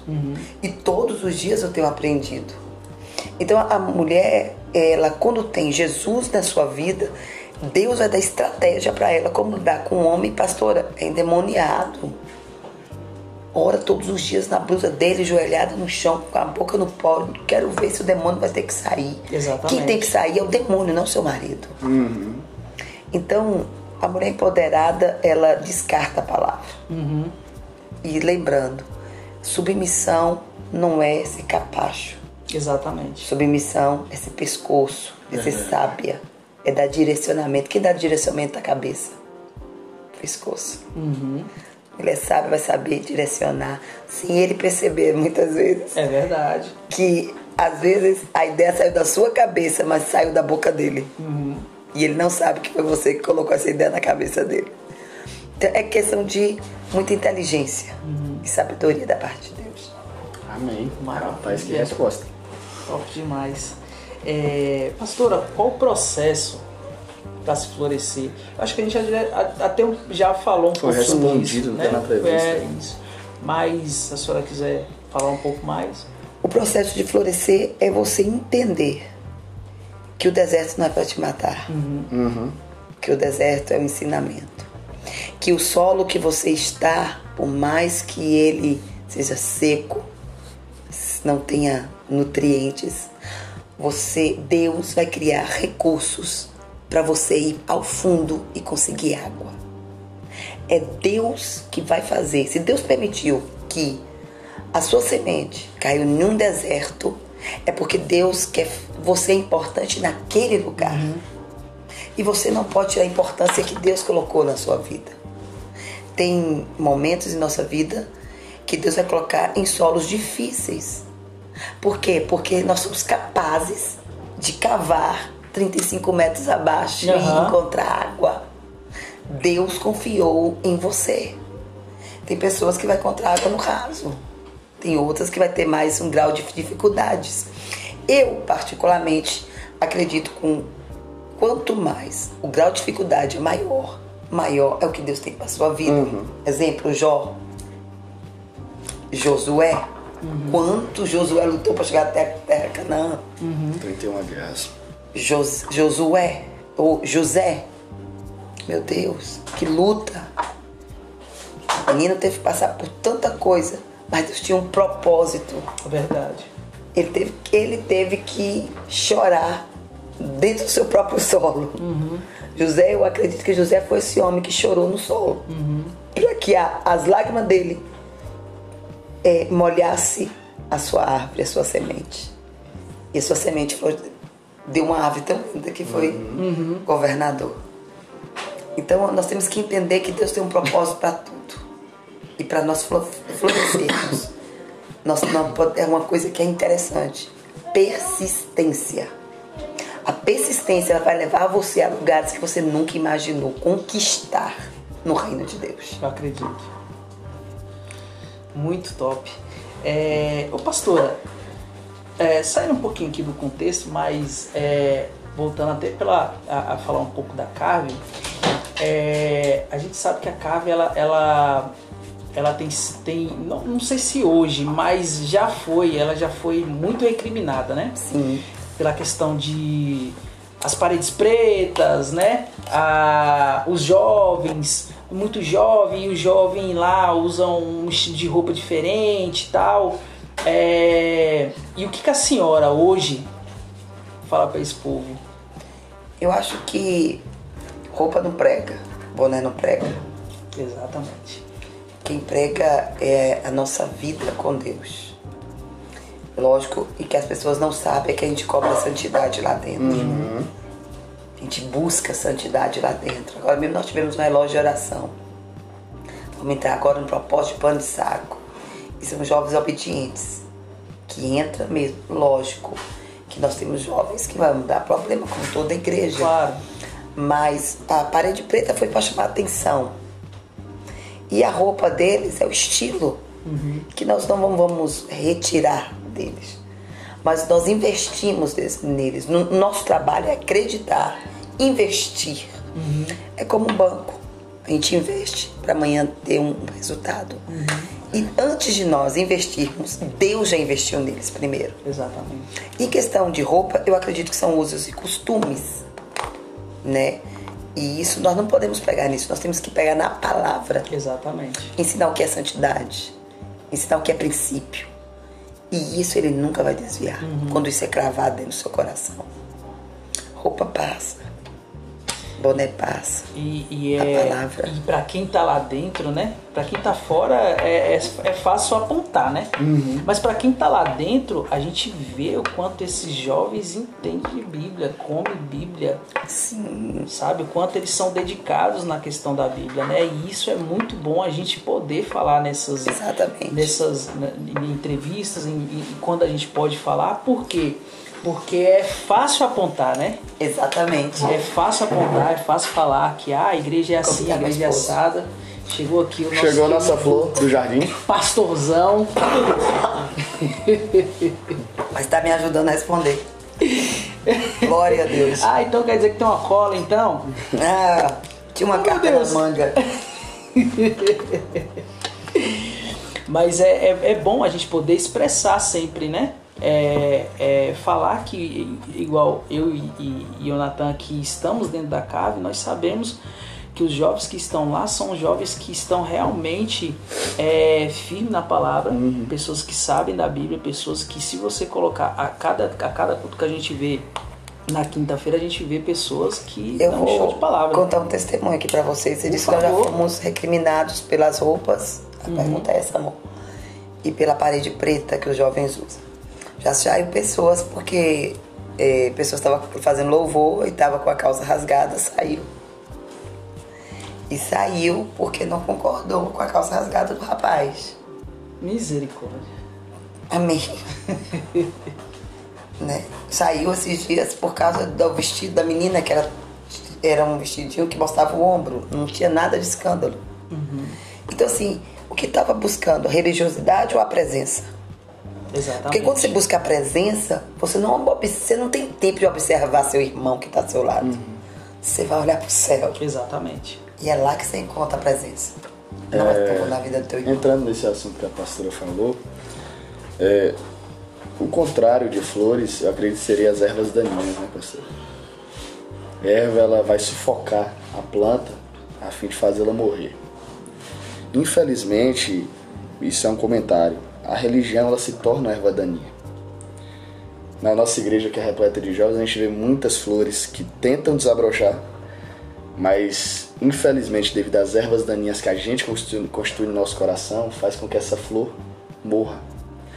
E a senhora e o pastor que investe muito em flores que ninguém teve coragem de regar com água, qual a sensação de hoje ver flores que vocês investiram dando frutos? É maravilhoso. Não tem palavra, né, amor? Não, sem, é sem base. Ninguém investe em flor que, que tá toda regra, né? Ninguém Não, quer. ninguém eu, tive, quer. eu tenho uma, uma- um amigos nossos que toma conta de obra e disse assim, ó, eu não queria esse trabalho que você faz. Não é pra nós. É. Não foi amor. Eu não queria. Eu não queria lidar com isso aí que vocês fazem. A gente faz mais uma coisa interessante, Natan. Sabe o que é amor? É isso. Pra você ser pastor, pra você ser pastor, precisa ter uma coisa muito interessante.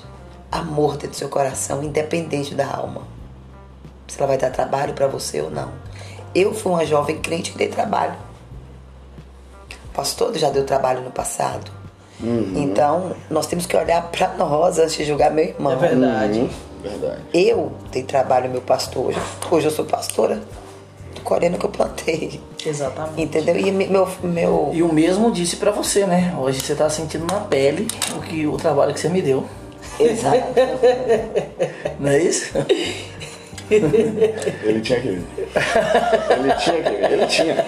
Olha, não, o, o mesmo disse pra ela, ela sabe disso, lá na casa de minha sogra, assim, ó, hoje você tá colhendo o que você plantou. Entendeu? Você colheu é, é, vento e aí você tá. É. Ou você plantou, o vento tá colhendo E tempestade. assim, mas a gente faz muito por amor. Sim, sim. Amo, amamos os nossos jovens, lutamos, oramos por eles. Nossa vontade não era perder nenhum. Bem, Mas infelizmente a gente não consegue. na verdade não é uma coisa que é impossível. Na verdade é uma escolha. É a escolha de cada um. Você não pode dizer pra uma pessoa o que ela deve ser É se ela sabe o que ela quer. A Bíblia diz que só existe dois caminhos. Sim ou não? Sim. Eu, eu tava vendo, eu tava em casa assistindo, depois eu tive que sair, aí eu falei, quem nunca desistiu? Pensou em desistir? Eu pensei várias vezes. Isso. Por isso que hoje o que a gente passa em si não reflete em nada em nós. Por quê? Porque a gente sabe o que passou. É verdade. A gente tem. Não é uma bagagem alegórica de que alguém contou. Eu passei. Nós dois não caímos de paraquedas. Não, a gente tem uma história. Sabe que quer ficar três anos e meio sem ganhar uma alma? Sim, ninguém, é ninguém Algo aceitar Jesus. Algo rotineiro. Não E é? você olhar para o seu trabalho e achar que E aí não você, é valorizado. é, você vê hoje as pessoas assim, ah, mas é muito fácil ter uma igreja cheia. É, Não é não, negão. Eu falo pra ela, uma coisa que ela tem que pedir perdão pra Deus lá no céu é que ela fez eu desconcentrar. Eu não preguei nada no dia que foi. ela tem que pedir, pedir muito perdão, porque era, a pa- era a palavra do Senhor que estava sendo pregada e olha, olha o voto, o voto não, olha o pedido que E ela o homem faz. né? desconcertando. Não, não preguei nada, irmão. Eu acho que eu tenho que falar, Deus, eu falei assim, Senhor, eu vou parar aqui, porque senão eu vou me. Ele toda hora lança, lança. Bananar É, todo. já tava embananada já e falei, deixa quieto esse Foi lindo. Daqui a gente. pouco eu tô falando heresia. Não, ainda bem que não chegou esse ponto, a quase. Não, isso aí não. Não, não ia chegar não, porque eu- eu- aquela expressão me fulminava lá em cima. Mas foi lindo. Mas ele permitiu toda essa Muito situação. romântico. Então hoje o que. Hoje o que eu sempre viso, até brinco com ela lá em casa, falei, "Ô, você vai ser pastora, presidente da casa, porque eu não vou aguentar não, esses baques, esses bagulho louco. Ele é mais forte que eu. Aí, mas é pra encher o saco dela, porque você precisa ter alguém que entende o teu ministério. É verdade. Sim, e que acredite. E que acredite.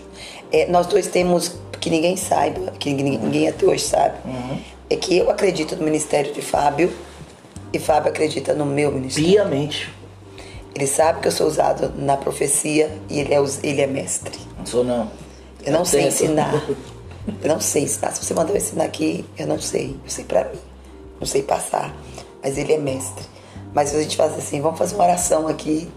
E ele fala assim, Landa, esses dias ele me chamou até no gabinete pastoral, achei que ele me dá um puxão de orelha. Não, fui muito. E ele pegou e falou assim, amor, você tem noção do que você carrega? Eu assim, não entendi na hora.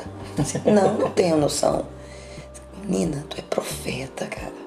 Tem pessoas para entregar o que você entrega. Tem hoje no negócio no telefone aí que você tava me dizendo. Sim, sim. Que Um sabe aplicativo. o aplicativo, que sabe o nome, CPF, o nome da A pessoa. hora que nasceu no hospital e tudo. Eita. E ele assim, você entrega isso sem nada disso. Do céu. Do céu. Então, Do céu. que você tem, valorize isso. Isso é bom você reconhecer na pessoa que está do seu lado. Querendo ou não, às vezes, às vezes não, a gente brinca, não é um fato. Eu não sou um cara romântico. Eu, Fábio, não sou, mas eu tento.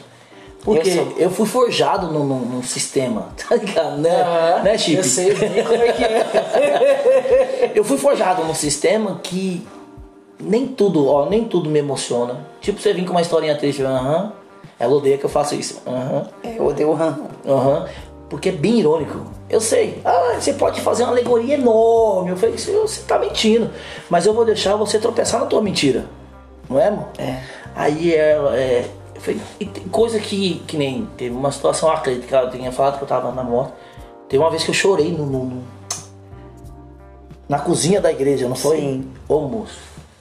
Aquele dia não era eu não. Ele tava determinado a fechar a cara. Eu falei, não, não vai dar, não vai dar. Por quê? Pela falta de compromisso de muitos. Só tinha duas ovelhas. E uma que pensava em mandar na igreja, ninguém manda na obra que é do Senhor. Claro. E eu falei, não dá não, eu não quero ser E a hipócrita. gente vivia debaixo de um jugo. É. Eu falei, eu não quero Porque ser era o, o dízimo dela que pagava o aluguel. Ah, e ela se E sentia... aí não. ela determinava a hora que começava o culto, a hora que terminava. Nossa. E que praticamente que o louvor, tudo. Era um jugo muito grande. Daí aí, você para pra pensar e fala assim, poxa, eu não posso viver, eu tenho que viver livre. Hoje, quem tá conosco e não sabe da história, a gente é livre para adorar. Eu sempre insisto e afirmo nos finais dos cultos. Falei, irmão, sabe qual é a nossa diferença? A gente prega a palavra e é livre para adorar. Desculpe. Entendeu? Você não é livre para adorar?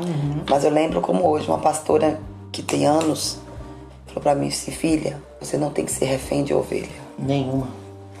Ore ao Senhor que Deus vai enviar provedores. Or, mudei a oração, mudei a forma, a estratégia e nós florescemos. Sim. Criamos fruto. Tava falando pra eles aqui que nós, nossa raiz fica sempre Pra baixo. A raiz cresce muito. buscando baixo. água, É. sempre. E água é quem? É Jesus. Jesus. Então a unção vem dele, a graça vem dele. E, às vezes as pessoas já perguntam muito isso. É uma pergunta que quase todos os pastores que estão começando perguntam pra gente. Como foi? Gente, Doloroso. doloroso, choroso, sofrido, Demais. mas hoje nós entendemos que Deus olhou para a terra e viu graça e abençoou. Deus resolveu abençoar a cave. Por isso que essa ca- cave hoje está sendo que A parede preta é um subterfúgio pros curiosos. E que nem é preta, é cinza. É. É cinza por dentro e preta por fora. É. Entendeu? É, a, a, a parede é só um E nossos jovens que vestem essas roupas que você falou são pessoas que conhecem Bíblia. A maioria. Eu sou A maioria. Estou com a tiarinha na cabeça. Né? Então isso Já tentei e não isso- deu certo, não, no.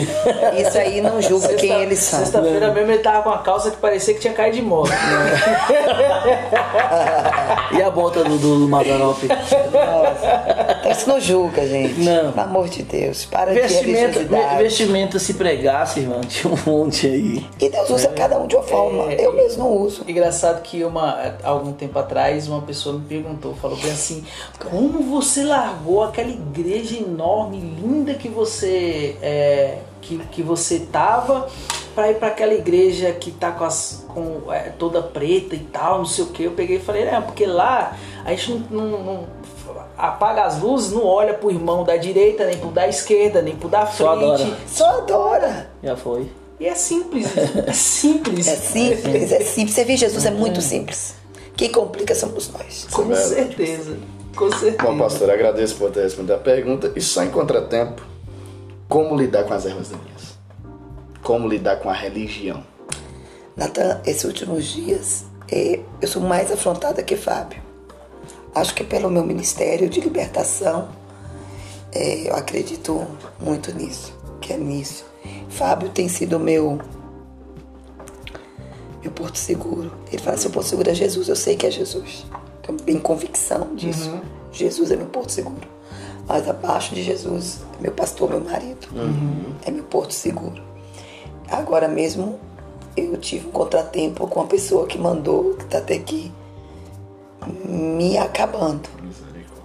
Dizendo que culto de mulheres é uma petição sem fim para Deus, que incomoda o Deus. Meu Deus. Eu tenho que tirar da Bíblia, pedir, pedir, É. é. se usar, né? Não, vamos tirar a história de Ana também, pastor? É, Vamos tirar Paulo falando por esta causa, me prostro de é, joelho. tá pedindo. né? Exatamente. E que Deus use até a mula, Usou a jumenta, né? a jumenta de balão para não usar eu e tal. Então, Fábio me ensinou a silenciar para essa erva daninha. Porque a própria erva daninha ela vai se queimar sozinha. Essa Exato. viu? Exato. Não vou precisar fazer Nada. nada. Vocês lembram de um vento que eu passei? Uhum. Deus falou o que pra mim? Nada. Fica em silêncio. Pau comeu lá, depois sabe o que o vento fez? Retornou. E eu fiquei aonde? Minha posição. Tá certo. Então eu tenho aprendido muito com meu esposo isso, que eu era Explosivo. explosiva. Se você falasse A pra mim, eu falaria o abecedário todinho pra tu. Porque isso é uma coisa que eu vim do, trouxe do mundo. Aham. Mulher lampiona. E Deus teve que forjar esse caráter meu, Usando eu. Oh, meu Deus. usando ele, Que luta. né? Por isso que eu falo pra você. 120 dias essa mulher com um mim. Eu falei, essa é pro resto da vida. 120 dias mandando embora. É, eu nunca vi pedir tanto divórcio igual eu, moço. Vai falar hoje, de, de separar. Tá doido, mano? Então, assim, Aí tem que me aguentar. Até o final. eu acho que que homens mesmo. solteiros, veja com quem você vai orar, veja com quem você vai casar. É a mulher que direciona quem vai ser Às você vezes lá as pessoas na não frente. entendem isso agora. Pensa que o, o maior, o maior, o maior, o maior problema criado na igreja em si é que o pastor e a pastora é sempre contra. E não é. Não é que nós somos deuses, mas a gente já sabe, me perdoe a expressão, o que vai O dar. que vai dar. Ele sabe disso, eu já conversei com ele a respeito de vários assuntos, vários, vários assuntos. E com outras pessoas também. Falei, ó, lindo, maravilhoso, né? Como tem um. Tem um, um- eu gosto muito de esporte, né, mano? E tem um, tem um comentarista que ele fala, não é o Neto, fica em paz. ele fala bem assim, é tudo lindo, tudo maravilhoso, mas é um carro ponto zero. Você é um carro 2.4, você é um 3.0, então 1.0 o 1.0 vai acompanhar você? Não. Então você precisa ter alguém que tenha a mesma visão, tenha o mesmo ritmo. Na hora que dá uma falhada, tá te ali ajudando a caminhar. Então, hoje, hoje, hoje a juventude que vai nos ver no podcast aí romper, continua a romper, Com, certeza, continua. é, eles vão entender que não é. Eu, tá, eu tô no grupo de um amigos também da, da, da minha juventude, que eles falam assim: caramba, é, hoje me parei para pensar, e eu até pensei nisso também, que agora eu vou viver menos do que eu vivi no passado. A minha vida agora tá mais curta do que eu vivi anterior. Se eu tivesse a minha mente hoje que eu tenho de ouvir a minha avó que me criou, Aham. eu não tinha feito algumas coisas.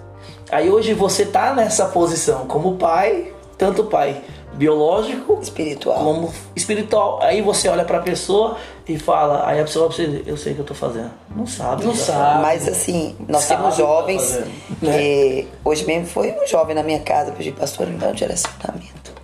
Tô perdido. Menino, vai, 30 anos. Meu filho. Quer ouvir Receba. a verdade? Não, pastor, eu gosto da senhora por isso, que eu sou muito. Não peça conselho pra mim se você não quer ouvir a verdade.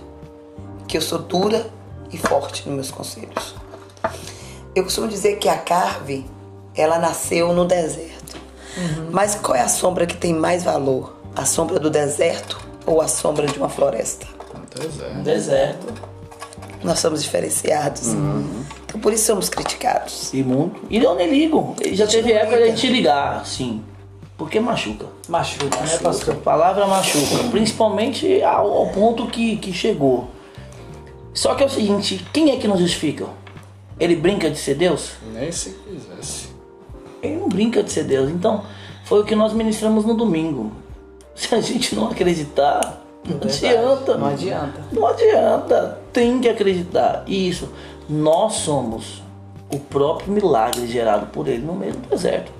Eu digo nós no contexto geral, cara de 2011 a 2022. Entendeu? As gerações que nós atravessamos, pessoas que nós perdemos e dentre outras coisas. Entendeu? Eu vi um caixão estirado no meio da igreja. Eu tive que viver com aquilo ali durante um tempo, até o dia que ela aparece, ela também viveu o meu o meu luto.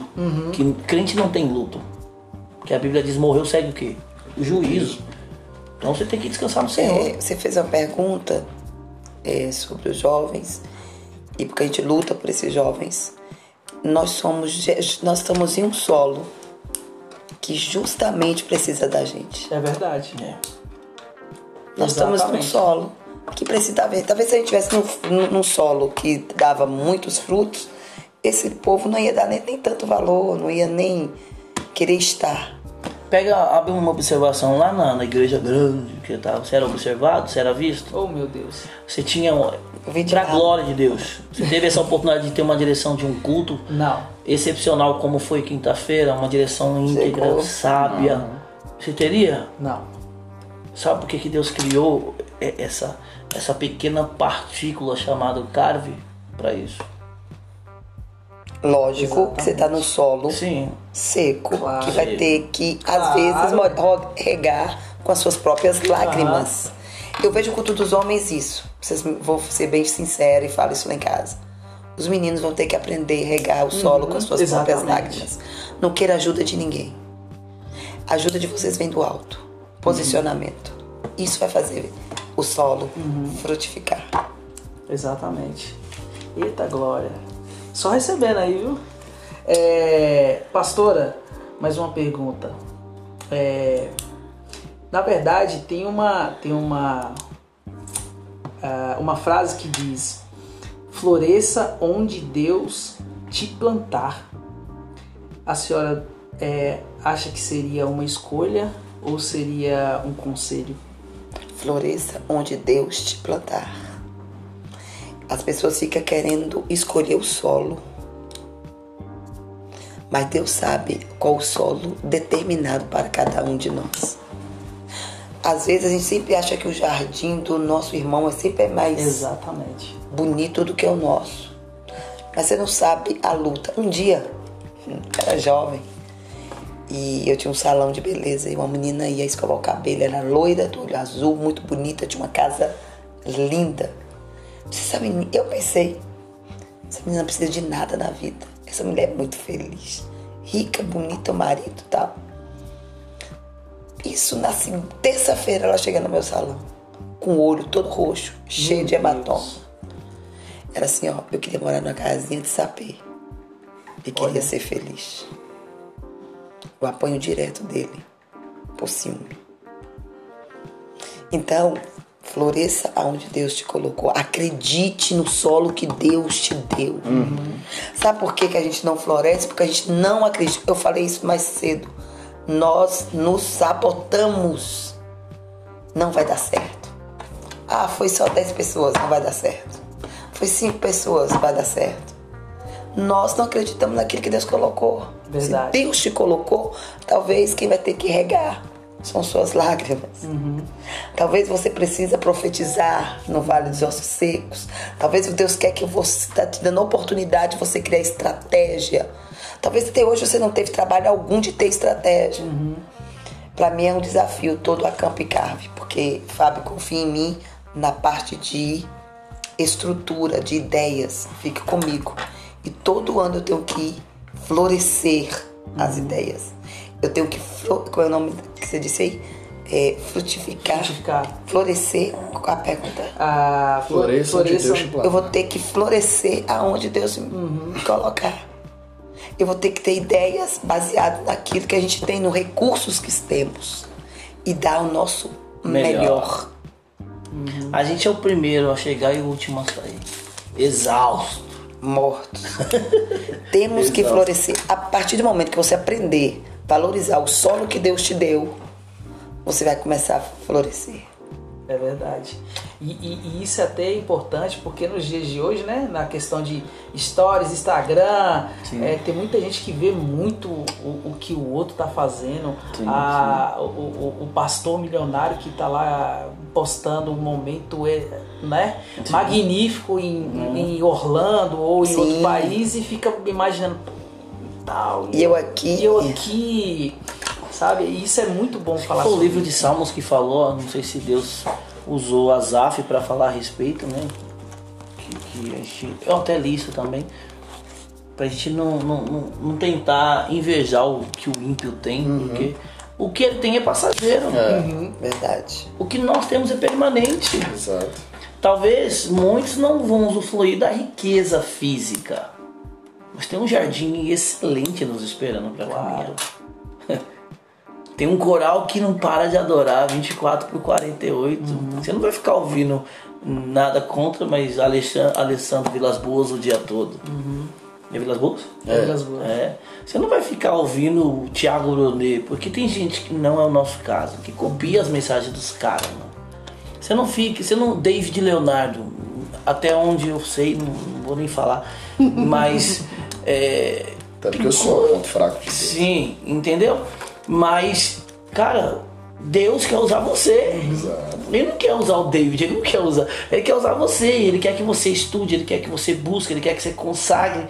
Então tem coisas que eu vou estudar uma mensagem, peraí, eu vou pegar a mensagem lá de Adeildo Costa. Vou pegar a mensagem. A única vez que eu vi Marcos Feliciano chorar foi quando ele perdeu o filho dele. Lembra, amor, dessa, dessa mensagem? Que ele, fe- ele perguntou Deus por quê. Até tem a, a música, lembra que eu falei que eu tinha? Que foi até o grupo É Demais. Aí eu, ele falou assim, não, Deus falou assim, mas eu, ele falou com você. Não lembra quando colocava a mão na barriga e ele chutava? Ele falou com você. E Olha você que não lembra? Salmos diz, amor, sobre florescer. Posso ler? O justo florescerá como a palmeira, crescerá como o cedro no Líbano. Os que estão plantados na casa do Senhor florescerão nos átrios do nosso Deus. O que que é átrios? E na velhice ainda darão frutos e serão viçosos e florescentes. Ou seja, a, a essência da- dessa plantação, ela não tem fim. Deus é limitado? Não. Ela é ilimitado, ele é O justo entendeu? florescerá como palmeira. Primeira coisa, para você florescer, justo. Andar reto, íntegro. Gente, Caráter. caráter, não desvie, não troque. Nunca pense em é, trocar sua santidade por algo, coisa alguma. Dinheiro, Nada vale a mulher, carro, dinheiro, carro, casa, nada. favorecimento. Sabia que é pecado até você querer se favorecer através de algo? É verdade. Seja íntegro, justo, reto. Você vai florescer como a palmeira, é a palavra. Você crescerá como o ce- cetro Cedro. do, Líbano. Olha que coisa linda. É a palavra. O que estão plantados na casa do Senhor florescerão. Então você que está dentro da casa do Senhor, por mais difícil que esteja vivendo, Vai florescer. no tempo de Deus, vai florescer. Se não floresceu ainda, é porque Deus está regulando alguma coisa. E tem é outra, tá verdade. crescendo pra baixo. É. Não pode esquecer disso. Às vezes a gente olha o físico, mas não consegue enxergar o espiritual. Tá crescendo, tá criando raiz. Não tem louvor que que diz só tem raiz. Esses suporta, dias eu estava tem- observando, tem tem, raiz. pessoas que abrem igreja com quatro meses. Encheu que a casa durou Dez 10 anos. anos, pô. Mas nós precisamos passar por todo um processo. É verdade. Talvez uns passem por alguns processos, outros não. Sei lá que eles falariam abertamente o que a gente vivenciou durante esse tempo de casado. Não. Infelizmente hoje existem relacionamentos que são fachadas. Uhum. Exatamente. Principalmente lideranças, Sim, né? são eu me fachadas. vejo hoje, eu não tenho vergonha do que eu passei, Também não. porque eu acho que serve como testemunho para outras mulheres. Ser guerreiras, serem fortes e não desanimar e não desistir. Não abrir mão. Se eu tivesse abrido mão do meu esposo, hoje nós não estaremos vivendo o que nós estamos vivendo. Exatamente. E é um sonho atrás do outro, né? É, e é coisa assim, agora nós temos duas filhas que estão fazendo faculdades. Então nós temos. A nossa vida é simples, mas é uma vida simples, cheio de alegria. Risada direto. Risada, né? brincadeira. Então- tem casa que. Tem lugar que você vai. Vamos pegar um exemplo aqui, um casal. Chega na igreja, chega em casa é um luto. Meu Deus. Faz assim, ô moço, nós chegamos em casa, nós grita, nós pula, nós. a- as minhas. Graças não, hein? As minhas ficam usando as roupas. Eu acordo de madrugada expulsando o demônio de todo mundo. Aí quando é Aí duas, dia- duas, três horas da manhã, você tá num sono gostoso que Deus te deu. Aí daqui a pouco você sente uma mão, vai, sai daí pombagira. Eu falei, ô, Branca rua, sete, sai, sai, sai, sai. Aí eu, eu acordo com os olhos assim e falo, ô moço, nem os meu capeta tá dormindo. agora, deixa eu dormir você. Vou pro quarto de Emily. Emily não, Emily, esse dia Emily, eu tava expulsando né, demônio, era às três e meia da manhã. Aí Emily, ele acordou, já viu que eu tava expulsando demônio, já ficou logo intercedendo. E Emily acordou assim, manhã já tá na hora de limpar a casa. Você não, Emily. Essa história. Maria mudando Eu e não tem casa não. Eu, e ela, nós teve uma crise de risada. tão grande que nós duas parou de orar por causa de Emily. Mas foi maravilhoso, assim. Então, nossa casa é, Nós podemos falar abertamente que nossa casa servimos ao Senhor. Só falar uma curiosidade aqui, pastor e pastora. É, a flor, é, existe os agentes condutores dela, que é o beija-flor e a abelha, que Sim, faz sim, o processo sim. de polinização. Polinização. E quando pega essa pólen de uma flor e leva para outra flor, a outra flor fica viva. O que eu consigo perceber é que o nosso testemunho, o Espírito Santo se torna esse agente condutor Sim, sim. que leva esse pólen de nós para outras vidas, para que outras vidas vivam. Verdade. Então, assim, tudo que o senhor e a senhora estão vivendo hoje, pode ter certeza, quando eu casar um dia, eu quero para minha vida. Em nome de Jesus. E esse é o processo de de polinização de, Jesus. Deus. Acredito que Gil também já se torna um espelho, já se torna uma referência para outros casais. A gente pega nosso missionário que se torna referência para jovens. Então, assim, que eu consigo perceber é que nós não somos flores egoístas. Não. Exatamente. A Carve não é egoísta. A prova disso é o tanto de jovens trabalhando. sim. Seja apoio, comunicação, recepção, é, servir uma água. Mas você, você entendeu a estratégia de Deus em relação? Jovem só se perde quando não tem nada pra fazer. Agora, jovem, ele frutifica quando ele se sente importante naquilo que Deus deu pra ele. É totalmente adverso. Tem muitos que estão lá, você é um desses. Que às vezes as pessoas não entendem isso, mas todo deserto é passageiro. Uhum. Você já viu um- ficar o frio o ano inteiro? Não. Você já viu gear o ano inteiro? Não. Já viu chover o ano inteiro? O evangelho é estações. Inverno, verão, primavera, outono. Só que é passageiro. Agora eu vou dar um- um- algo que eu vi, que eu pesquisei e queria passar para vocês. As flores que nascem no deserto. Angélica, delicada como pétalas longas, estreitas. Ela libera um perfume forte à noite e suas flores são brancas ou, le- ou levemente rosadas. O que isso quer dizer, pastora? As flores que nascem no deserto têm um perfume a mais. Por quê? Foi tão dolorido, foi tão sofrido que tem recompensa. O que eu disse antes. Vai ter. É, é um deserto, é sofrido? É. Traz dores, traz. Mas tem honraria de Deus. A honraria de Deus é essa. É você passar Quando eu conheci. Como é que prega desse jeito? né? Foi no dia que a gente se conheceu. Ele tem a foto você hoje. Como é que prega desse jeito? Então, é, é isso que eu estava dizendo, que Vocês... a flores que nascem no deserto é diferenciada. Tem cheiro forte. Que é o cheiro, pastora? De Cristo. É verdade. A essência, né? As pessoas passam e falam assim, você é diferente, você tem um cheiro diferente. Então o nome da planta também, Angélica, vem de angelical, né? Tem, ó, a tulipa, orquídea, crisântemo, mosquitinho, lírio, cravos. Tem até uma rosa que chama Rosa do Deserto. Rosa do deserto, eu tenho ela aqui. Aí. Ela vai estudar. Estudei, filho. Rosa do deserto. em um local tão seco como o deserto, essa pequena área de, de sombra pode significar algo muito importante para as pessoas que vivem nas redondezas ou simplesmente passam por ali. Esse tipo de planta possui um caule muito forte e desenvolvido, o que torna a rosa do deserto bastante resistente Aos ventos. aos ventos, areia. às tempestades de areia que pode atingir um deserto com grande regularidade. Dessa forma, a rosa do deserto é típica flor do deserto. Eita glória! Pastora, para seguir as perguntas, tem, tem- temos duas, três aqui da Carve. É, uma delas é: de que forma a igreja deve se adequar para estar inserida no mundo jovem? Isso aí foi Kaique. que É. Kaique da Carve. É, um moreninho que é um testemunho esse menino. Sim. Ele é um testemunho. De que forma? Você pode repetir? É, de que forma a igreja deve se adequar para estar inserida no, no mundo jovem? É entendê-los. Sem críticas. É entendê-los. Que é uma coisa difícil hoje. Os jovens não são. Se você for olhar hoje no mundo de hoje, os jovens, os pais hoje, e agora vamos vamos do lado psicológico. Ele entrega um celular pro filho. Toma aí, se vira. Ele acha que isso é amor. Não é. Ele tá afundando e acabando com a, com a O criação. verdadeiro amor é você sentar e conversar com seus filhos, ensinar os teus filhos. Não. A Bíblia diz, né? Ensina o caminho que deve andar. Hoje ele mesmo ficou emocionado. Foi hoje, amor? Ou foi ontem? Hoje.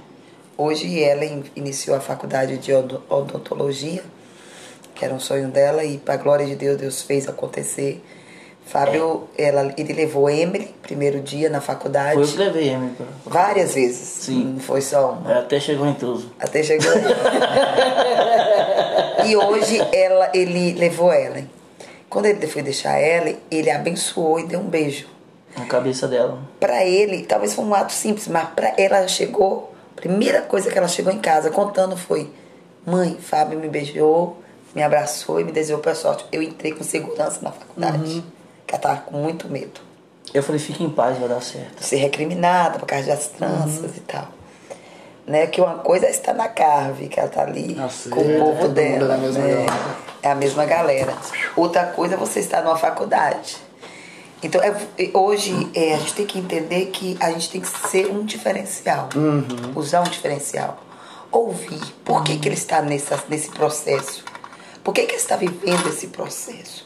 Por isso que nós temos discipuladores. Os discipuladores nos ajudam, nos complementa a ouvir e dar essa resposta, esse caminho. Então nós ouvimos e nós, baseado na palavra, nós damos direcionamento. Talvez em casa ele não é ouvido por ninguém. É. Talvez em casa não tem um pai, não tem uma mãe. É uma flor de estufa, né, pastor? Tá presa ali naquele Tá colégio, presa. tá presa. Só precisava de algo chorar. Eu fui longe dessa mente agora aí. fui longe. É engraçado que assim, Tá o que a gente, o que a gente mais vê na cave, quando a gente conversa com, com um ou com outro, a gente vê a falta de paternidade, né? Nossa, meu Deus do céu. A falta de paternidade é muito gritante é, na, tanto nos jovens, até, até nos Até mais velhos também. A Eu- falta eu de sou um testemunho disso, Pois né? é, a gente vê muito isso, né? Então, eu acho que a igreja, eu, eu- creio eu, que o corpo ela tem que abraçar como um pai abraça um filho, né? Você acredita que eu já fui recriminada por não expulsar jovem da igreja? Foi, pessoas chegaram pra nós e falaram assim, ó, se não, Se não expulsar, a gente a vai gente sair. sai. Então vocês saem. Meu Até ah, todo mundo sabe da história que a gente foi expulso da, da Lagoas, né? A gente foi expulso da Lagoas por É causa dos causa do jovens. barulho, acho que não sei se foi a sua equipe, que era até de Nicole na época. Não, foi a Alfa, isso aí foi É. a Lili. A E aí ainda chegou ao ponto de assim, As meninas jovens teve que trabalhar É. a noite toda porque elas trabalhavam no outro dia. Não ia ter tempo durante o dia de arrumar. Então elas foram arrumar à noite. Por amor, velho, a obra e tal. E elas terminaram às três e meia da manhã.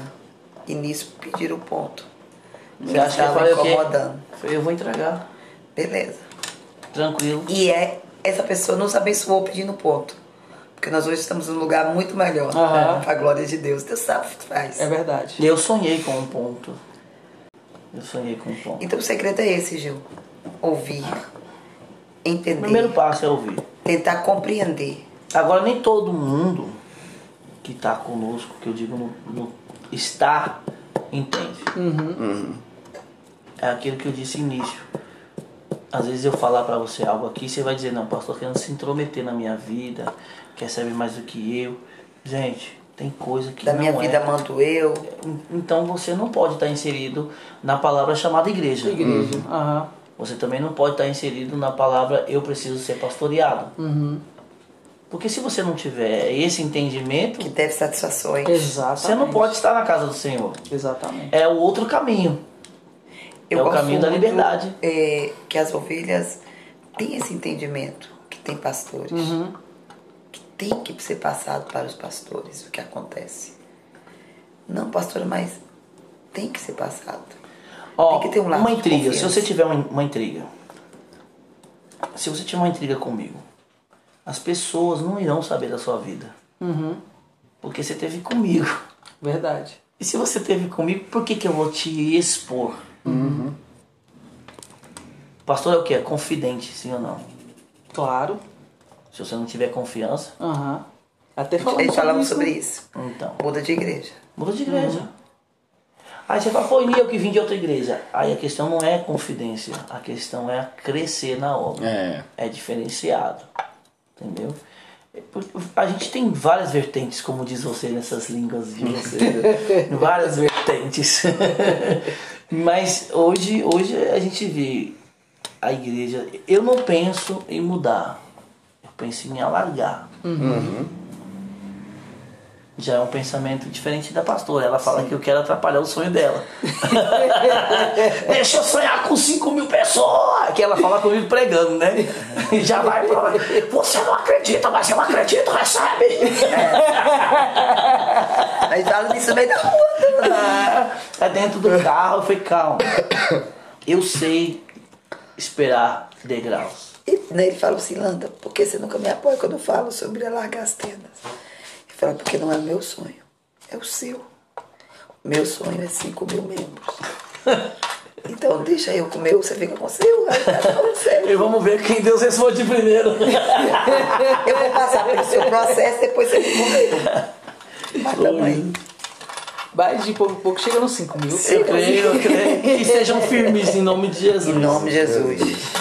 Pastora, é... qual o processo para florescer em meio deserto? Acho que a gente já, Já, falou Ah, sobre já falamos. É, e a outra pergunta, qual é a diferença entre florescer e frutificar de Karen, da Karen? Foi ouvir isso.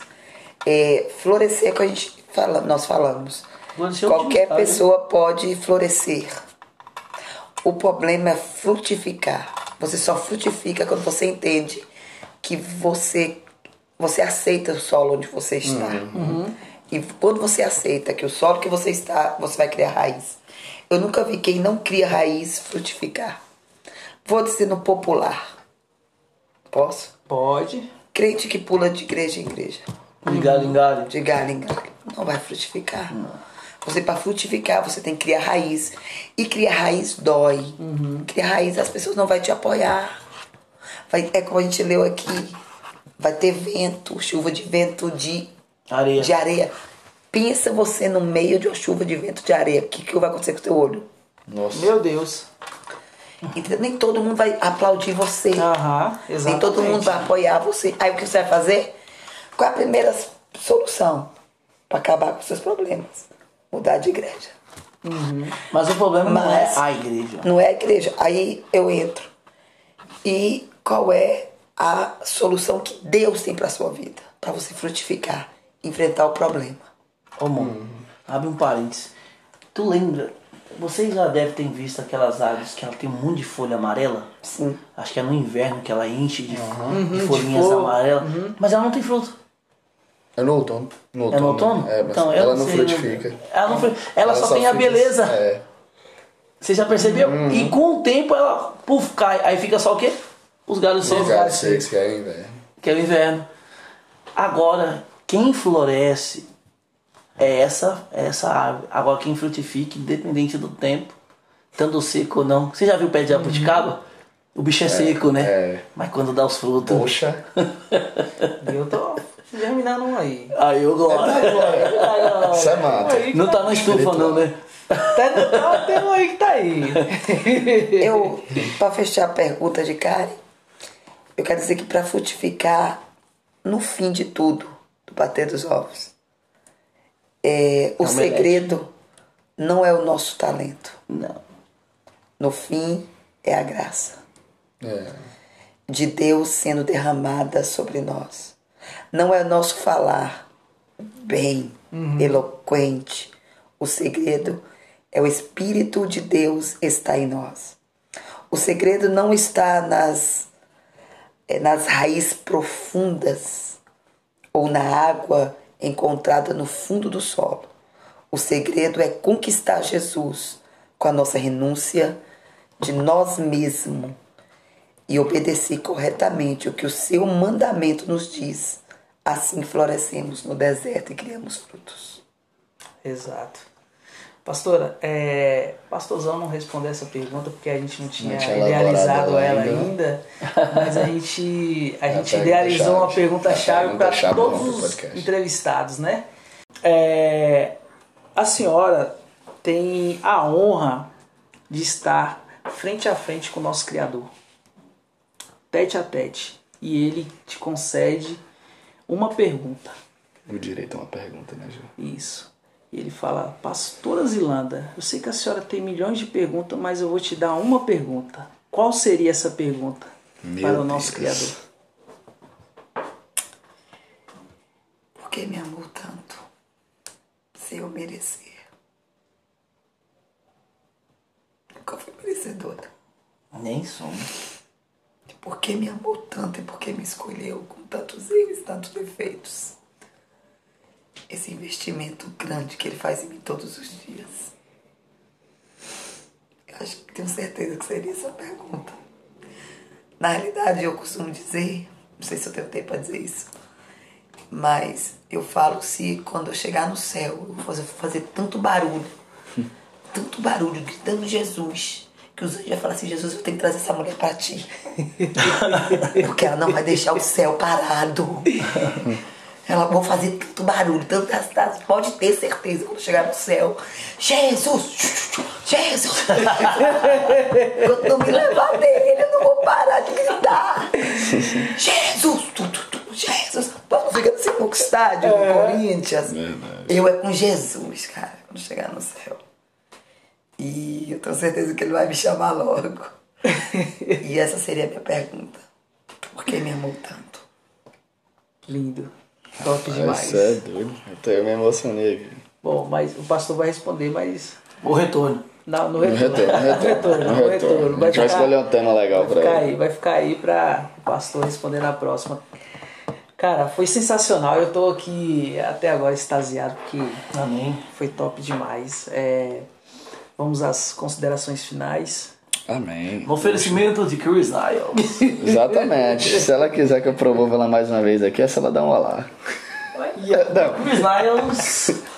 É, bom, eu quero agradecer primeiramente a Deus pela oportunidade maravilhosa que Ele nos dá de acordar com fôlego de vida e agradecer esse Romper Podcast por investir também no ministério, né?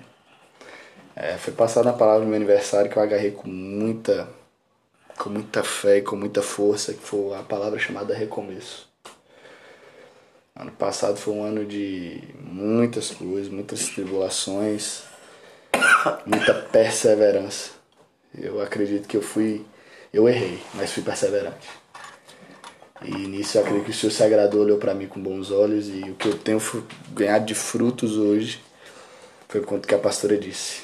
E eu resolvi não arrancar minha raiz do deserto. E o Romper Podcast é um dos frutos disso. E eu só tenho a agradecer ao Senhor por, pela oportunidade de estar aqui com os meus pastores na minha frente, com a minha liderança na minha frente, poder estar entrevistando eles e, e sendo edificado por dentro. Né, Gil? E eu tenho que agradecer ao meu amigo ah, Gilcimar Oliveira, rapaz, esse cara aqui, pra me aturar tanto tempo sendo discípulo, também sendo amigo, vou te dizer, viu? Tem que me amar mesmo. Mas eu agradeço a Deus pela oportunidade dada. Agradeço a pastora. Pastora, muito obrigado. David. Nós fomos tremendamente edificados. Mesmo que ninguém ouça o podcast, mesmo que tenha sido só eu, Gil, Ronaldo, Matheus e Cris, eu tô saindo daqui transformado. Eu tô me sentindo uma flor. Mas com espinho, viu? Pastor, fica, à Cravo. fica à vontade para fazer as considerações finais. Eu quero louvar a Deus pela oportunidade que Gil e Natan me deu. E quero dizer que eu fui é, privilegiada pelo tema. É um tema que eu já domino, então é, Deus me abençoou com esse tema de poder falar sobre esse tema, porque eu vivi esse tema na pele. Florescer no deserto é algo que eu, que eu passei, que nós passamos. E se hoje temos frutos, foi porque lutamos e acreditamos e muitas vezes regamos nosso solo com nossas próprias lágrimas. Ninguém teve um copo de água para nos ajudar. E Deus às vezes permite ninguém nos ajudar. Para que amanhã não fale que nós chegamos aonde chegou com a ajuda de A ou de B. Nós sabemos que se chegamos aonde chegamos e o pouco que chegamos foi para a honra e glória do nome do Senhor Jesus. Ele seja exaltado, ele seja glorificado. Foi ele que fez. A graça foi dele. Nenhum momento foi Zilanda, nenhum momento foi Fábio. Sempre ele. Então, eu quero agradecer vocês, Cris.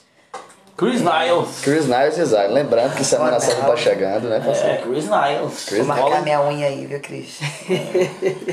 Pastor que chegou aí na, no finalzinho, mas pegou aí. Não, mas eu acompanhei, eu acompanhei, Dá as tava... considerações finais aí. Não, a gente só quer agradecer. Primeiro agradecer sempre ao Eterno, né? Com certeza. Ele, sem ele a gente não é nada. Hoje o pensamento de, de desistência ele é invisível, nem existe mais. Porque eu sei que ele está próximo. Então a gente tem que usar o que temos hoje para frutificar, Verdade. né? Porque florescer a gente já passou por essa época. Então vamos frutificar, agradecer a todos, por sua vez, que acreditam no nosso ministério. Não é o ministério carve, eu digo o ministério levar o povo a adorar. É lógico que tem os espinhos, né? Que a gente sempre vai tocar, vai se ferir, vai se chatear. Mas eles também são, são momentos de ser tratados, de tratar a gente, E né? igreja é como família. Vai dizer que ninguém nunca teve problema com família. E eu falo, eh, sem demagogia Mora de alguma. novamente com toda a sua família, pai, mãe, avô, tio, Dá não. dentro de uma casa. E Dá sempre não. tem uma ovelhinha negra e sempre a gente tem que consertar. Dá não, Família, dá. gente. A nossa sorte é que igreja tem uma diferença, cada um vai para suas casas. Né? De vez em quando aparece os suas 300 casas. em casa, né?